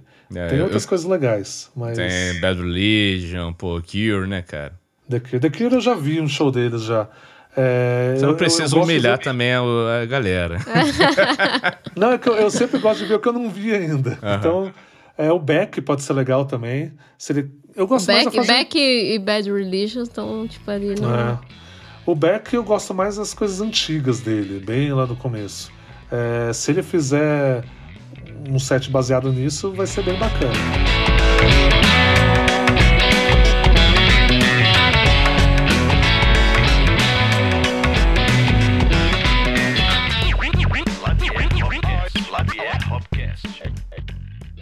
Pô, no total, seguindo, seguindo a pauta aqui, né, Nandex? Se deixar, a gente vai longe, né? É boteco. boteco é isso, né? É, então, se deixar. Não, é que a gente é bem palestrinha também. Não é toa que tem podcast, né? Mas. Não, precisa ter um podcast pra aliviar a terapia, pra terapia É. ser mais objetivo. Senão fica muito caro. o foco. Eu sou, eu sou terapeuta. Eu vou fazer terapia com você. Você gosta de terapia? Você tá sentindo o quê? Você tá com tri- tristeza, alegria? Ou você tá tudo bem? Boa! E você tá conversando com a sua mãe? E a sua avó? Tá conversando com a sua avó? É isso, isso é terapia, 100 reais. É, pô. Então, mas a gente, até voltando essa questão da expansão e, e outras ações, né, fora do, outros braços, né, novos braços dentro dos braços, e você está vindo com o clube de cerveja que foi anunciado lá no All Beers em parceria com a Central da Cerveja, É isso? Como, como vai funcionar esse clube? Já, já, tá, já tá no ar? Até esse episódio sair já, já tá acontecendo? É, é um outro braço do Albiers. É, a gente já estava conversando sobre isso há um bom tempo. Acho que desde o ano passado a gente já estava conversando sobre isso. E eu já tinha essa ideia, e... mas eu também não sabia exatamente como executar essa ideia.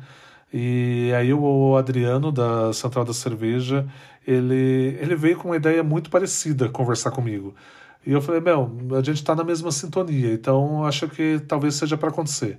E aí desde então a gente a gente vem desenvolvendo a ideia e o clube ele começa efetivamente a os cadastros. Ele teve um uma prévia na festa do Albiers, até nós sorteamos já três clubes lá.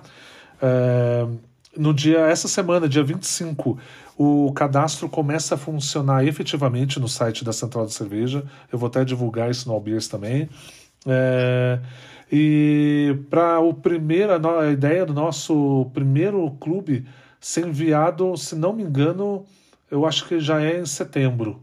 Agosto ou setembro, eu não lembro agora, acho que é setembro. É, que primeiro, os primeiros três clubes vão ser enviados. O clube vai, vai ter uma curadoria minha, junto com a Central da Cerveja. É, eu queria fazer isso com alguém que tivesse uma estrutura muito boa, e a Central da Cerveja é, tem essa estrutura. Eu já conheço o Adriano há muito tempo. É, até fiz um trabalho de assessoria para ele também e consultoria também é, no início da, da Central de Cerveja. Então, eu acompanhei muito de perto, muito antes dessa ideia do clube surgir. Então, a gente. Eu já.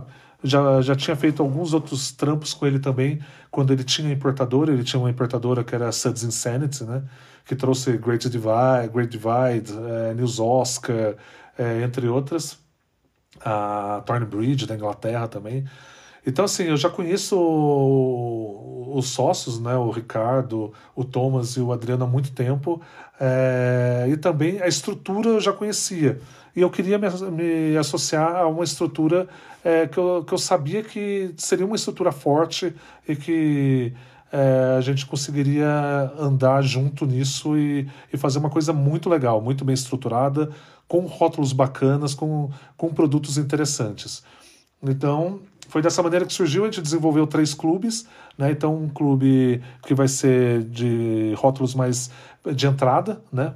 É, não necessariamente para quem está começando, mas para quem gosta de cervejas até mais, é, mais leves e tudo mais.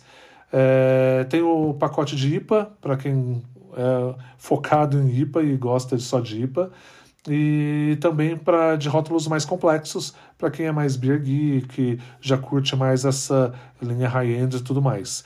Então a gente desenvolveu isso, é, talvez no futuro surjam algumas ideias de outros grupos também, sabe, de, de outras de, um outro perfil de grupo também de é, para o clube. É, mas é, a gente está bem empolgado. A gente está bem empolgado com tudo que vai acontecer e tenho certeza que, que vai dar muito certo. Maravilhoso. E vai atender, por enquanto, São Paulo ou vai ser Brasil todo? Como é que vai ser? Brasil inteiro. Porque eles já têm essa estrutura já de envio é, para Brasil todo, então é Brasil inteiro. E isso é muito legal também, né? De, às vezes as pessoas não têm uma facilidade de ter muitas lojas ou ter é, empórios ou coisas assim. E isso facilita muito você escolher qual clube que você quer, quais basicamente quais estilos que você gosta, assim que você tem uma ideia, é, e receber na tua casa é, é, muito, muito legal, né? Muito maravilhoso. Inclusive, você, você acabou de fazer um grande gancho para um quadro maravilhoso que temos aqui, que é o Fala na Lata. E quem vai falar na lata é o Ricardo, da Central da Cerveja, com envio de um áudio aqui para gente, falando um pouquinho, dando um pouquinho mais de detalhes sobre a própria estrutura aí do, da Central da Cerveja, que você vai ouvir agora, meu querido ouvinte, minha querida ouvinta. Roda aí! Parte Comunicação, especialista em marketing cervejeiro, apresenta o Fala na Lata. Aqui é Ricardo Quadros, da Central da Cerveja, e é um prazer estar participando do LabR Hopcast.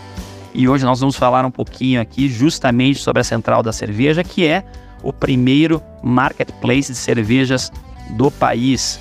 O objetivo desse marketplace foi justamente democratizar aí o acesso às cervejas artesanais, fazendo com que o maior número de cervejarias participe. É bem fácil. Se você é cervejeiro, basta você se cadastrar no site e fazer a sua exposição. E se você é consumidor, também basta você entrar no site e acessar ali e comprar a, os seus produtos da sua preferência, que você irá receber tudo isso em um único frete. Então a Central da Cerveja justamente veio com o intuito de trazer aí o maior número de cervejas ao consumidor final. Nós hoje nós estamos atendendo o Brasil inteiro e estamos dispostos aí a receber cervejas do Brasil inteiro. Tá certo? Muito obrigado. O site é www.centraldacerveja.com.br e se vocês quiserem nos achar na nossa rede social é arroba a Central da Cerveja no Instagram.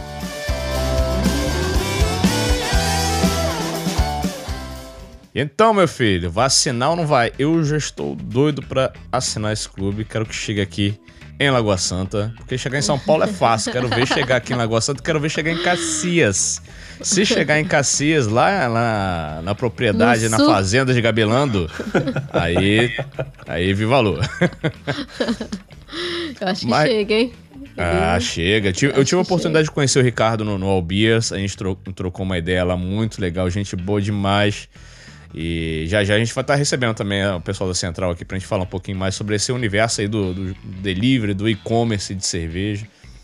Principalmente cervejas mais especiais, que é uma dificuldade, né, pra gente achar aí on- onlinemente. Porque tudo, tudo acabou ficando um pouco mais onlinemente, né? Depois da pandemia. A pandemia foi uma grande, uma grande escola, assim, nesse sentido. As pessoas tiveram na, marra que aprender. E viu que é gostosinho receber em casa, né? Gasta, gasta-se menos gasolina pra ir até o Empó. É também é legal pô. Eu Também, eu, sou, eu sou de PDV, né? A gente é de boteco, a gente é de, de, de prestigiar e tem que prestigiar Olho mesmo. olho, quem tete a vem, tete. no- é. Mas também, às vezes, não dá tempo, né? E você também, pô. Enfim, você, Rafa, então, como consumidor, você é adepto ao lance do- dos clubes e tal? A- Vê qual o grande val- valor que você vê, assim, da galera faz assinatura de clube de cerveja?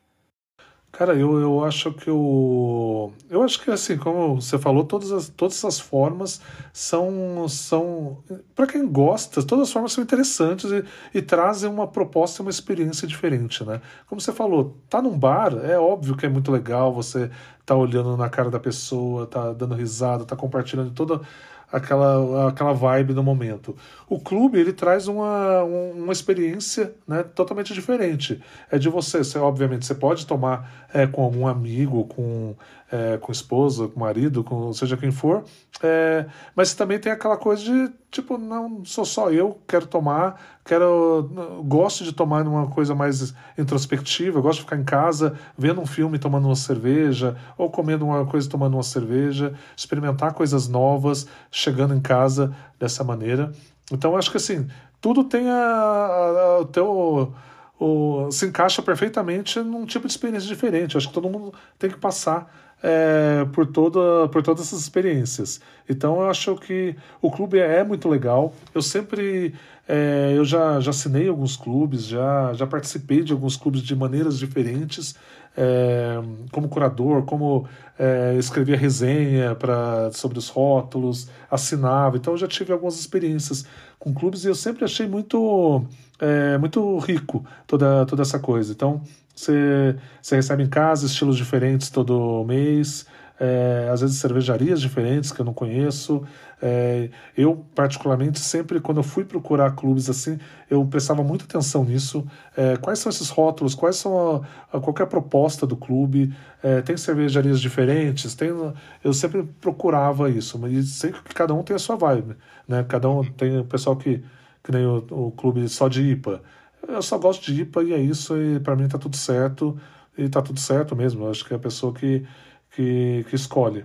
E, é isso, eu acho que é, o bacana disso tudo é você receber em casa estilos, cervejarias diferentes, com propostas diferentes e poder tomar tranquilamente, né? E, é, e principalmente falando de Albiz, de repente é relembrar do, do, do evento, relembrar de, de repente alguma coisa que tava no evento e vai estar no, no clube. É, como, como a gente vai estar fazendo a curadoria, é, isso vai ser aplicado ao clube também. É, inevitavelmente, isso vai, essa, esse DNA vai ser aplicado ao clube também. Então, é, a gente, junto com a Central da Cerveja, a gente vai, vai ser, meu, é, por que não essa cerveja? Por que não esse rótulo? Por que não esse estilo? É, vamos. Vamos fazer uma bagunça aí na cabeça do pessoal e vou lá mostrar, falar assim, meu, tem cerveja legal pra caramba em todos os cantos do Brasil, em todas as, em to- Uhum. todas as cervejarias tem estilos legais, às vezes não pega um estilo que não é tão badalado assim, mas que é legal pra caramba. Taca no clube aí, vamos mostrar pro pessoal que tem Uhum. coisa bacana pra caramba acontecendo. Isso é legal também que até quem não pôde participar do, do evento vai ter pelo menos um gostinho, né? Porque a curadoria é sua, então vai ter, vai experimentar pelo menos uma parcela, mesmo que seja menor, né? Não, não vai ter, assim, ao longo do tempo pode ser que tenha mais variedades, mas co- considerando, né? Tipo, a pessoa vai receber ali no, no mês uma certa quantidade, então vai ter pelo menos um gostinho, ó. Essa aqui foi a primeira parte do All Beers, aí a segunda, outro trecho aqui é do All Beers Ah, também, enfim. E já pode ser um aquecimento pra edição de verão também. já, né? Exato, exato, exato. Não, Perfeito. e, e, e, e novas expansões, novas possibilidades. Quando a gente trocou ideia com, com, com o Thiago aqui do ISO, o ISO pensa também muito nesse lance de manter o, o, o nome do festival ao longo do ano. É, de repente, cervejas exclusivas pro, pro festival. Não sei se o, o Albies já teve alguma coisa, ou é, nesse sentido de ter uma coisa pro festival, ou de repente vocês vão, de sei lá, aumentar o número de latas na, na festa, pensando também no clube, também são as latas que as pessoas degustou lá. é, vai depois estar tá no clube, ou então a coisa que ela degustou no, no TEP lá vai virar lata e vai pro clube. Enfim. É, não, é, as possibilidades são infinitas, assim. É, já tiveram cervejas que foram excluídas, inclusive nessa edição, é, a Los Frarridos fez um chopp que era para para festa. Eles fizeram um lote pequeno. Tem cervejarias que conseguem, né, essa, essa, essa coisa de fazer lotes pequenos para festa e acabam fazendo. Em outras edições a gente já teve também. E de repente isso pode virar uma lata e estar no próximo clube. É uma ideia. É uma, uma ideia que pode acontecer sim. Pô, fantástica. E eu queria, antes da gente caminhar para as saideiras, falar um pouquinho dos números da festa, assim, né, cara? Quantas pessoas circulam por ali? É, a gente falou o número de cervejas, cervejarias, mas cada cervejaria levou um rótulo, tinha cervejaria com dois rótulos, mais ou Depende. menos. É, na, na parte de latas e garrafas, é, a cervejaria ela tem essa possibilidade de mandar mais rótulos, né? Então, é, tiveram cervejarias, é, por exemplo, a Fumaçônica. É, a Fumaçônica mandou, eu acho que cinco rótulos diferentes. Uhum. É, tem essa possibilidade. No Chopp, é, a única exceção esse ano foi a Mad Dwarf, que mandou da- duas cervejas, duas porradas lá, né?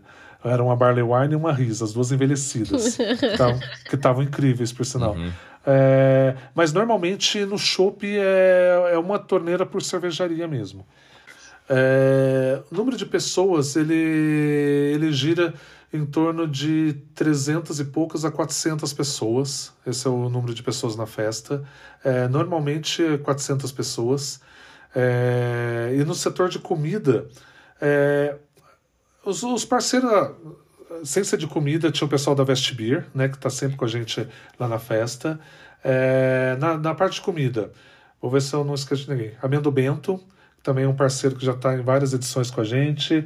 É, o Capri o Salto do Panema, também que são os queijos de cabra, é, já estão algumas edições com a gente também, eles estão lá.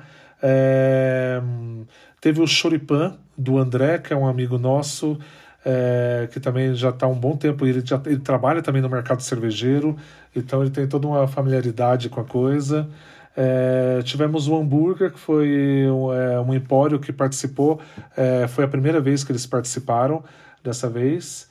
É, o pessoal da Ostra, que é muito legal também, eles participaram pela primeira vez na edição de, de janeiro, na de verão, e eles voltaram agora.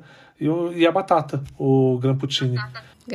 Ele- Eles estão já faz um tempo também, né? Do Gramputini, eu acho que desses é o mais antigo. Tá com a gente desde a terceira edição, que foi quando a gente mudou para o Espaço Escandinavo. Que a primeira e segunda edição foram menores e aconteceram dentro de uma cervejaria em Pinheiros, que nem existe mais a cervejaria. É, e a gente saiu de lá e fomos e encontramos o Espaço Escandinavo. Teve até exposição de arte também, né? Eu lembro que acho que no, na edição de 2019, que foi uma das que eu fui, tinha exposição também, um pouco antes, né? Você entrava, via as obras. Quem queria comprar, comprava. É, que é, é da, era, na, em algumas edições foram da, da minha esposa, que faz inclusive a identidade visual da, das cervejas do All Beers. Então, mas a gente acabou, a gente acabou tirando. A gente tinha umas ideias de trazer mais arte, inclusive para a festa, de convidar outros artistas, mas a gente não conseguiu colocar isso no papel e fazer uma coisa que fosse legal, assim, sabe? É, porque tem, o, tem os impeditivos, por exemplo, do espaço, que a gente não pode ficar, por exemplo, pregando coisas nas paredes. Pode pendurar, né? É, Uhum. Então a gente, do jeito que a gente queria fazer, de entregar uma experiência bacana, não ia dar. Então a gente acabou falando, ah, quem sabe surge uma, uma outra ideia mais para frente e a gente acaba aplicando isso novamente. Mas é uma coisa que a gente gosta muito também de exposições, essas coisas assim, a gente gosta bastante. E, pô, rolou DJ, sempre rola DJ, vocês já tiveram banda, como é que funciona esse rolê musical? O Pilha eu brinco que é patrimônio histórico da, da festa. Ele já tá tombado já, não tem ninguém mais toca nele, ele não sai de lá. É, o Pilha tá com a gente desde a primeira edição. As nove Caraca, edições ele cara. tocou. É, e já- ele já era amigo desde a época quando a gente discotecava. Então, assim, já é uma amizade muito antiga já. Ó, vocês trampavam junto no, na É, a gente, a gente discotecava junto, a gente tinha amigos em comum, a gente fazia festas juntos também. Então já é um rolê bem antigo já. E inclusive depois da, da festa lá do All Beers, a gente acabou indo todo mundo para uma balada que ele ia tocar também. Aí a gente estendeu a noite no, numa balada lá que eu nem sei que lugar que era aquele, só sei que eu fui parar lá dentro. É, mas Foi ver, já tava lá, né? quando eu fui ver, eu já estava lá já. É, depois de arrumar todo o salão, de fazer toda a coisa que a gente precisa entregar ao salão é, de forma é, inteira. né, Apresentável. pra- é. E, e ele tá com a gente. É, teve banda uma vez. Teve banda na primeira edição. É, só que, assim, nós fiz, a banda tocou e, assim, muita gente, assim, nem reparou que a banda tocou, na verdade. Porque o pessoal tava tão empolgado é, de ficar lá do lado de fora. É, Na, na primeira edição era num sobrado. Então tinha uma parte do lado de fora, tinha gente que tava lá de cima, e a banda tocou no térreo, numa área que tinha.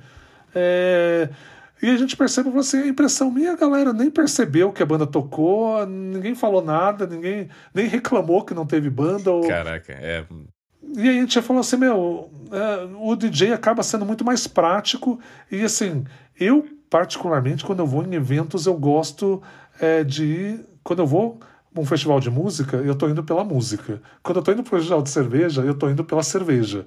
Então é uma coisa minha. Eu sei que tem muita gente que vai falar, ah, que, que escroto isso que está falando. Mas é, é uma, é uma opinião minha. Então, é, eu, quando eu tô num festival de cerveja, cara, eu não tô nem aí para quem tá no palco tocando. Eu, eu quero conversar com cervejeiros, eu quero abraçar meus amigos do mercado cervejeiro, eu quero conversar com o pessoal do mercado cervejeiro. Quando eu vou para um festival de música, aí sim eu quero ver a banda tocando no palco e maravilha. É, E, e bebe qualquer tudo. coisa. Bebo qualquer coisa. Bebo qualquer coisa. Não vou ficar o chatão lá de, do sommelier no festival lá. Ah, eu quero uma barley wine envelhecida, por favor. Aí não, aí No show, o show, tipo, bem aquele show bem, bem underground, mas ah, não, faltou só um- uma Baden-Baden aqui, sabe?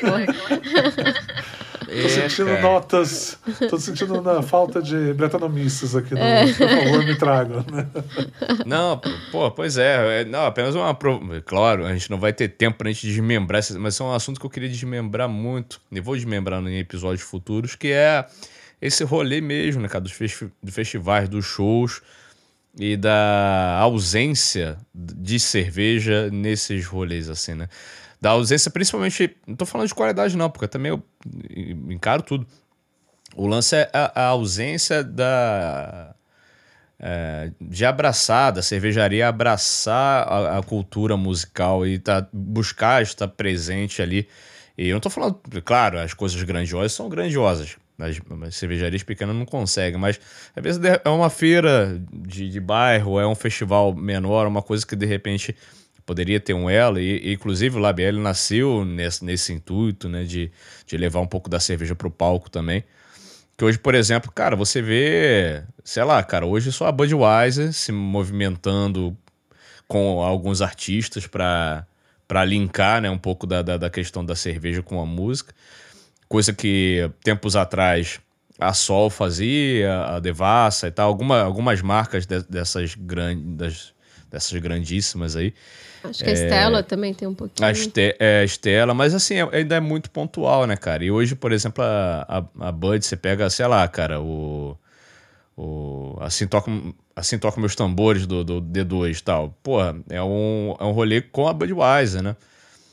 E ela aparece no, na, na, na obra e tal, e vários outros festivais. A, a Bud tem um negócio de. de esque- esqueci o nome. São pequenos shows ao longo do, do ano com artista, artistas locais e tal. Coisas que de, de repente poderiam ser agitados pela comunidade cervejeira local. Isso que eu tô querendo hum, construir, provocar aqui nesse, nesse, nesse mover.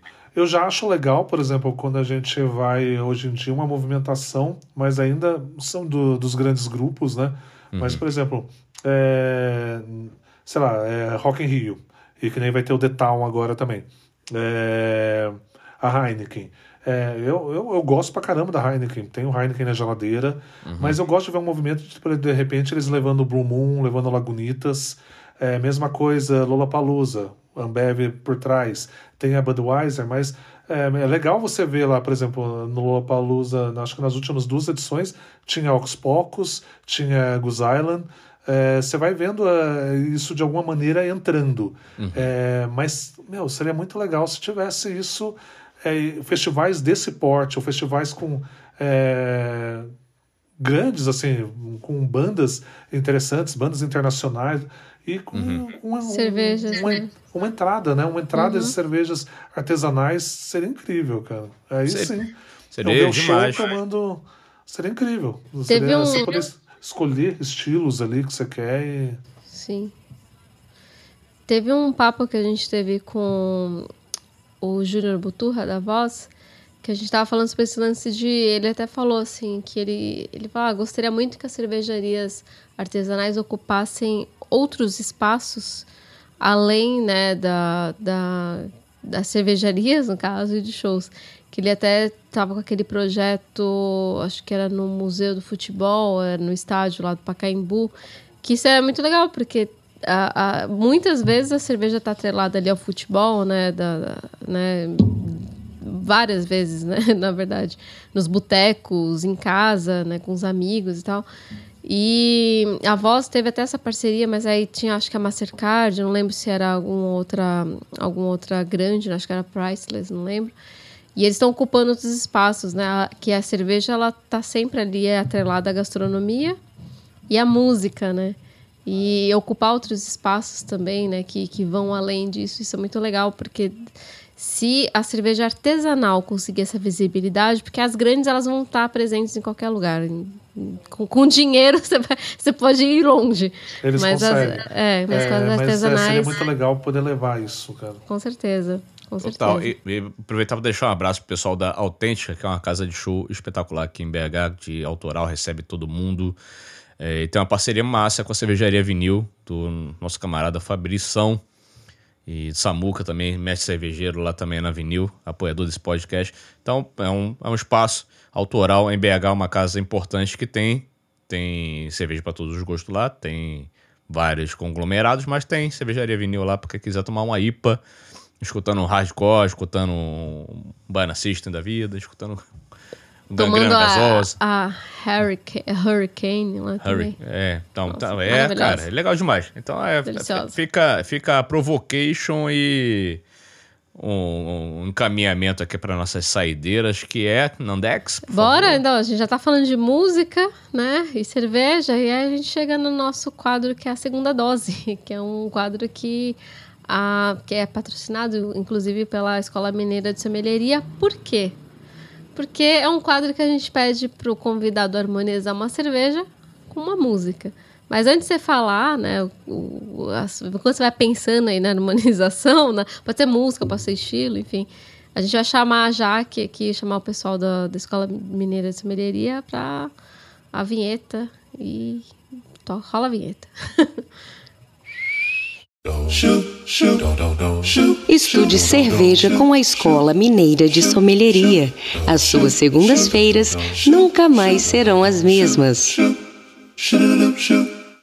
E bom, Rafa, é, a, a sua, o seu, a sua tarefa nesse momento é harmonizar uma música que você goste muito. Pode ser mais de uma. Não, não- já aconteceu da gente ter uma playlist, inclusive.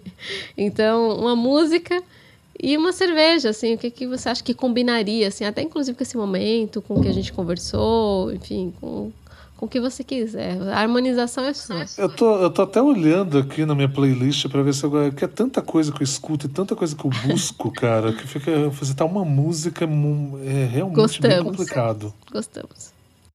Posso indicar uma banda em vez de uma música? Pode, pode. É, desde o. Aliás, já tem uns dois, três anos já que eu já descobri eles e vi o show deles ano passado. E bem, frequentemente eu ando escutando bastante é, a banda Idols. É, e o Idols eu acho que eu harmonizaria talvez com uma Imperial Stout, cara. Eu acho que acho que é uma combinação legal. Aí. Você tem, cê tem alguma, ma- alguma, alguma risa aí é, favorita pra alguma marca? Ah, eu acho que a, a primeira que me vem à cabeça é a Bourbon Count agora. É, Da Goose, né? é a Goose Island, Bourbon Count é, e com Idols. Eu acho que ficaria, é, ficaria bacana.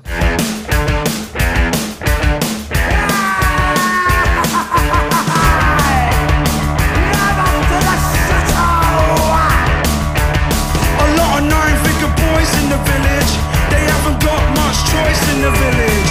Model car, model wife, model village. Model farm, model right, model village. They ain't too friendly in the village. There's a tabloid frenzy in the village. It's not a racist, but in the village. Gotta drive half cut in the village. Model low, crime rate in the village. Model race, model hate, model village. Bom, e pra fechar, né, a nossa, a nossa saideira, né, a nossa harmonização, indica pra gente alguns locais pra petiscar aqui em São Paulo. E quem acha, né, assim, e, também, né, se você puder, indicar assim, uma, uma pessoa que teria a cara desse podcast, que a gente deveria chamar pra dividir essa mesa de boteco com a gente aqui, dividir a comanda, o papo e a cerveja. Um lugar e uma pessoa. Em São Paulo, é, eu assim, eu, eu sempre tive como um local que eu considero como casa o Empório Alto dos Pinheiros. Paulão, beijo. Eu acho que é um lugar que eu me sinto em casa, assim, sempre me senti em casa. Mas tem outros bares, assim, muito legais em São Paulo. Se, eu- se eu puder citar, assim, que eu, que eu gosto pode, muito sempre quando eu vou. E não precisa ser só em São Paulo, não. Pode ser em Tá. outros cantos também. Eu gosto do Tank Brew Pub, acho um lugar incrível. É, gosto do Soul Botequim. É, Aqui, por exemplo, em Campos Jordão, né? Eu tô em Campos Jordão. É, é, eu diria que um lugar que eu gosto muito é a Guard, lá no Horto Florestal, que é uma cervejaria pequenininha, mas muito legal, com cervejas incríveis. É, Putz, tem outros lugares também. A Ox Pocos de São Paulo também, eu vou, quando eu vou lá, eu, eu já faço um tour, né? É, Ox Pocos, Tanque AP, já faço um. Via Sacra Cervejeira Paulistana. É, e é isso. E alguém. Deixa eu ver, alguém do mer- mercado cervejeiro? Pode ser, pode, Pode ser, ser da de música música, também, da também. comunicação. é. Quem você acha que tem a cara, assim? Você fala, nossa, com esse papo aqui, eu acho que fulano ia curtir muito dividir esse, essa comanda aí. Vocês falaram de música. Vocês já entrevistaram o Chuck? Não, não. O, o Chuck, ele, ele trabalhou durante muito tempo na MTV. Uhum. Eu lembro do Chuck. Conhecemos, assim, de, de, de, de MTV. É. É, o Chuck, ele. Eu, eu conheço o Chuck muito tempo, da época da, da MTV. E ele tinha as bandas dele também, né? O Forgotten Boys, o Vespas. É, e eu- Vespas e ele gosta de cerveja também. É, eu, mas eu acho que ele seria um papo muito mais musical para vocês do que talvez voltado para cerveja. É, porque ele gosta de cerveja, ele toma, mas assim. é, ele aprecia, mas ele não, não é um entendedor, assim, mas ele gosta bastante. Eu acho que ele pode ser Perfeito. uma, uma pessoa bacana. Perfeito, Olha. perfeito. Vamos entrar em contato com o Chuck. Qualquer coisa eu passo o contato deles pra você. Ué, Perfeito. adorei a indication. Gostamos. E, ah, a a onda da gente também é muito essa, né, cara? De fazer a confluência da, da- dos universos, assim, né? E a gente já recebeu pô, muita galera da música que não, não sacava nada de cerveja, muita gente sacava muita coisa, muita gente da cerveja que não sacava nada de música, muita gente da cerveja que saca pra cacete de música. E, e- e muita gente de música que. Algumas pessoas de música que não bebem cerveja. nossa, já aconteceu de tudo aqui, mas o importante é isso também, né, cara? Fazer essa confluência de coisas, porque o universo, assim, da, da cerveja, do consumo de cerveja, ele faz parte do universo do consumo da cultura, né? Ele é amplo, vasto, cada, cada um tem um detalhe, uma, uma característica, então adorei a indicação. Também gostei bastante. O Edu Passarelli, vocês já conversaram? Ainda não. Ainda não. Pô, gente. Edu Passarelli também. é Uma... E ele é um mestre até da gastronomia também, né? De- Sim, de não, Edu já teve restaurante, já tá no mercado cervejeiro há 300 mil anos, Foi professor também. professor acho, de acho, acho que ainda é também. não- Outra pessoa, é, Sadi, já entrevistaram? Já. Que aí era a junção de música com cerveja perfeita. Porra, legal, Durante legal. a madrugada eu vou lembrar de outros nomes, eu mando um WhatsApp pra você. Sem problemas, pode mandar. De música também com cerveja, harmonizar também, eu vou lembrar de outras coisas e eu vou enchendo o saco Perfeito. vocês. Bom demais, Perfeito. bom demais. Precisamos muito. Bom, Maravilha. Gleicinho, já é Elvis? Pô, Nandex, queria acabar esse papo não. Primeiro que eu tava com saudade demais de, de gravar também onlinemente. Assim, né? É. Adoro o rolê gravar presencial. Acho Também que cada, cada formato ele tem características próprias, desafios próprios. É, eu, como filhos, eu fico fã de todos, assim, gosto de todos. Hoje a gente grava, né, Nanda, em, em quatro formatos, né? A gente Uhum. grava 100% online, é, presencial no, no espaço nosso, presencial na casa dos outros, que a gente chama de on-tap. E. A é, gente, é, é as visitas que chega aquela. Chega... a, é, é, a gente é aquela Dá visita licença, abusada. Não, a visita Abusada. A visita que muda, muda sofá dos outros pra lá. É. Não, gente- Não, acho que são três, três formatos. Três formatos que todos têm características é, diferentes. Mas, então, tava com saudade demais de gravar nesse formato. A gente teve alguns episódios gravados aí É, também. é, né? é, presencialmente que foram incríveis, né, com entrega de música, com unindo todos esses rolês. Mas chegando aqui nas saideiríssimas expulsadeiras, antes da gente abrir nosso after, que a gente ainda tem cerveja pra beber. é, queria agradecer demais ao Rafa, cara, você é uma pessoa agradável demais, gente boa demais. Já tava querendo muito te conhecer. É, Vocês também são. Foi ao um prazer vivão. enorme. É, Prazer todo nosso. Logicamente, hiper disputado na festa, não consegui conversar muito, mas já imaginei isso. Por isso que temos que marcar um episódio para poder conversar com esse homem. E eu queria, a gente queria ter gravado isso da forma que aconteceu agora, de, de eu ter ido à festa, né? Que eu não, eu não tinha conseguido ir, para poder trazer não a expectativa, mas a experiência, né, de ter vivido, ter pro- experimentado a festa e poder falar com propriedade do que eu vivi. E foi incrível. Então, cara, parabéns por todos esses anos de, de LB, de site de comunicação, de discotecagem, de tudo, porque isso é tudo uma construção que te levou até aqui, né? E pela festa, que também já é. Tem, tem outro CNPJ, já é um rolê gigante. E tomara que cresça cada vez mais sucesso com o clube, sucesso com tudo. Você é um cara que merece isso. Pô, obrigado. Obrigado, gente. É, o prazer foi imenso de conhecer vocês na festa. A Nanda eu já conhecia, a Nanda já né, de outros rolês.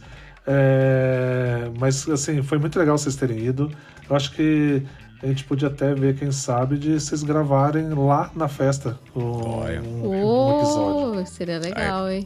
Não sei se, Eu- se eu dá. acho que a dicção não vai ficar muito boa. o importante é beber durante, não antes.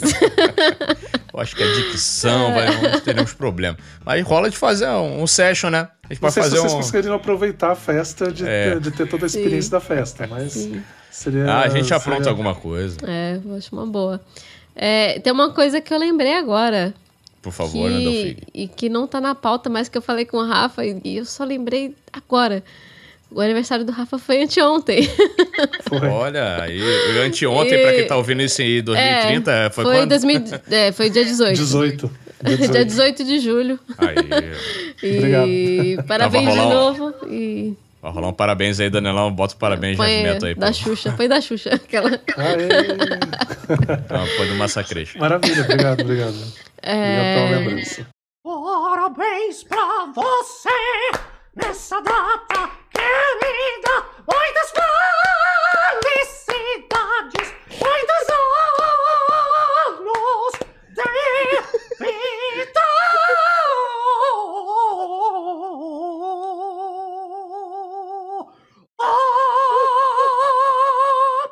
E, Rafa, obrigada por ter aceitado. É, fazia tempo que, que já, a gente já tava com você no nosso radar, mas ó, quando, quando teve o anúncio do All Beers, a gente não, agora, agora vai.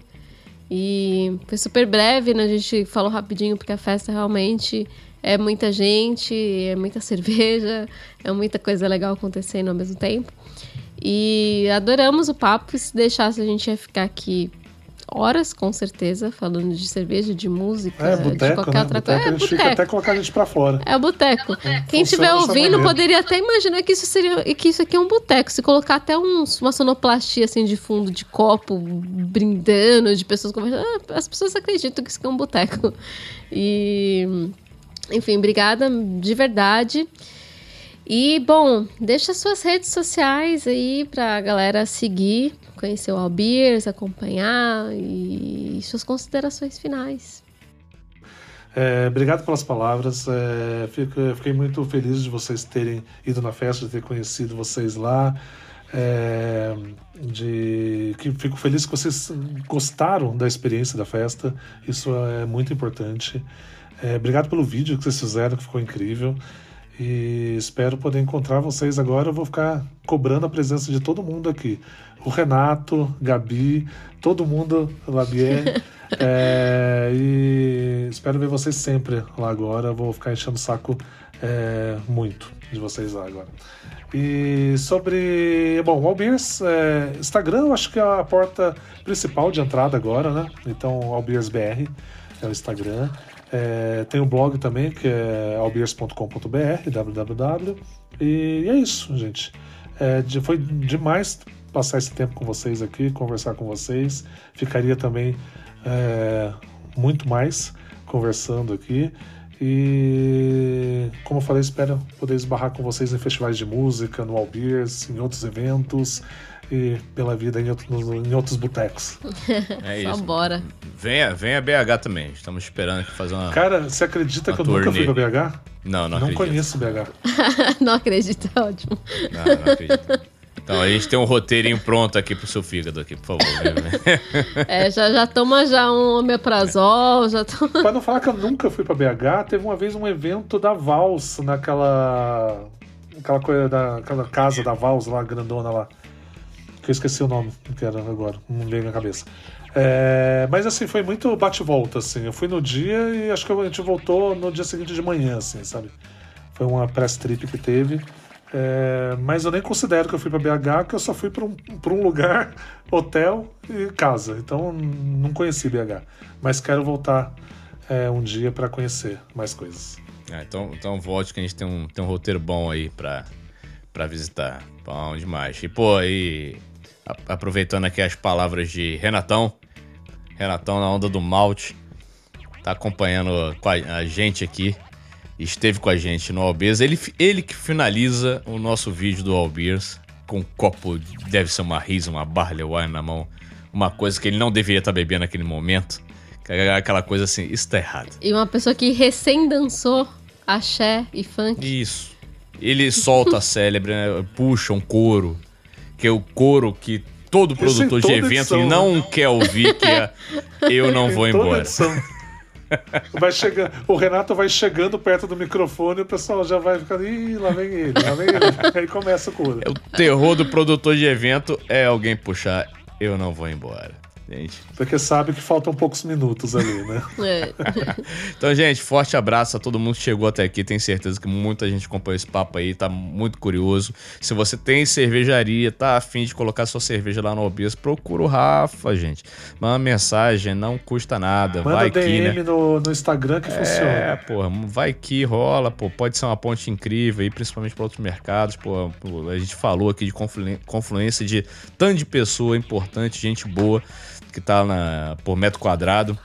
É, caríssimo aquele metro quadrado, né? porra, vale cada real. então, cara, forte abraço a todo mundo. Por aqui, Gleicinho Silveira, Nanda Alfig, Rafa Rodrigues. Sigam a gente em arroba Labieri Hopcast. Apoia esse podcast também, porque a gente precisa pagar as contas, boleto, em apoia.se barra Labieri Hopcast. E Incrível. siga também o All Beers. Siga o Bias. Já já nosso site está no ar também. É, parceria incrível aí com a parte de comunicação, nossos apoiadores também, pessoas maravilhosas. Já já a gente está aprontando mais coisas junto. E é isso. Vamos nessa, Andalfigo. Vamos pro after aí que Bora. tem, tem Bora. perguntas que só apoiador vai, vai ouvir agora. Antes, é, a gente Porque tem que o pedir, horário- a, pedir a comanda, né? Pedir a conta. E é isso aí, gente. A gente vai ficar por aqui. E bora que bora. E salva, por favor. Beijo. Salva, por favor! Próximo episódio, esconderejo Juan Caloto. Escuta aí, vai treinando seu portunhol.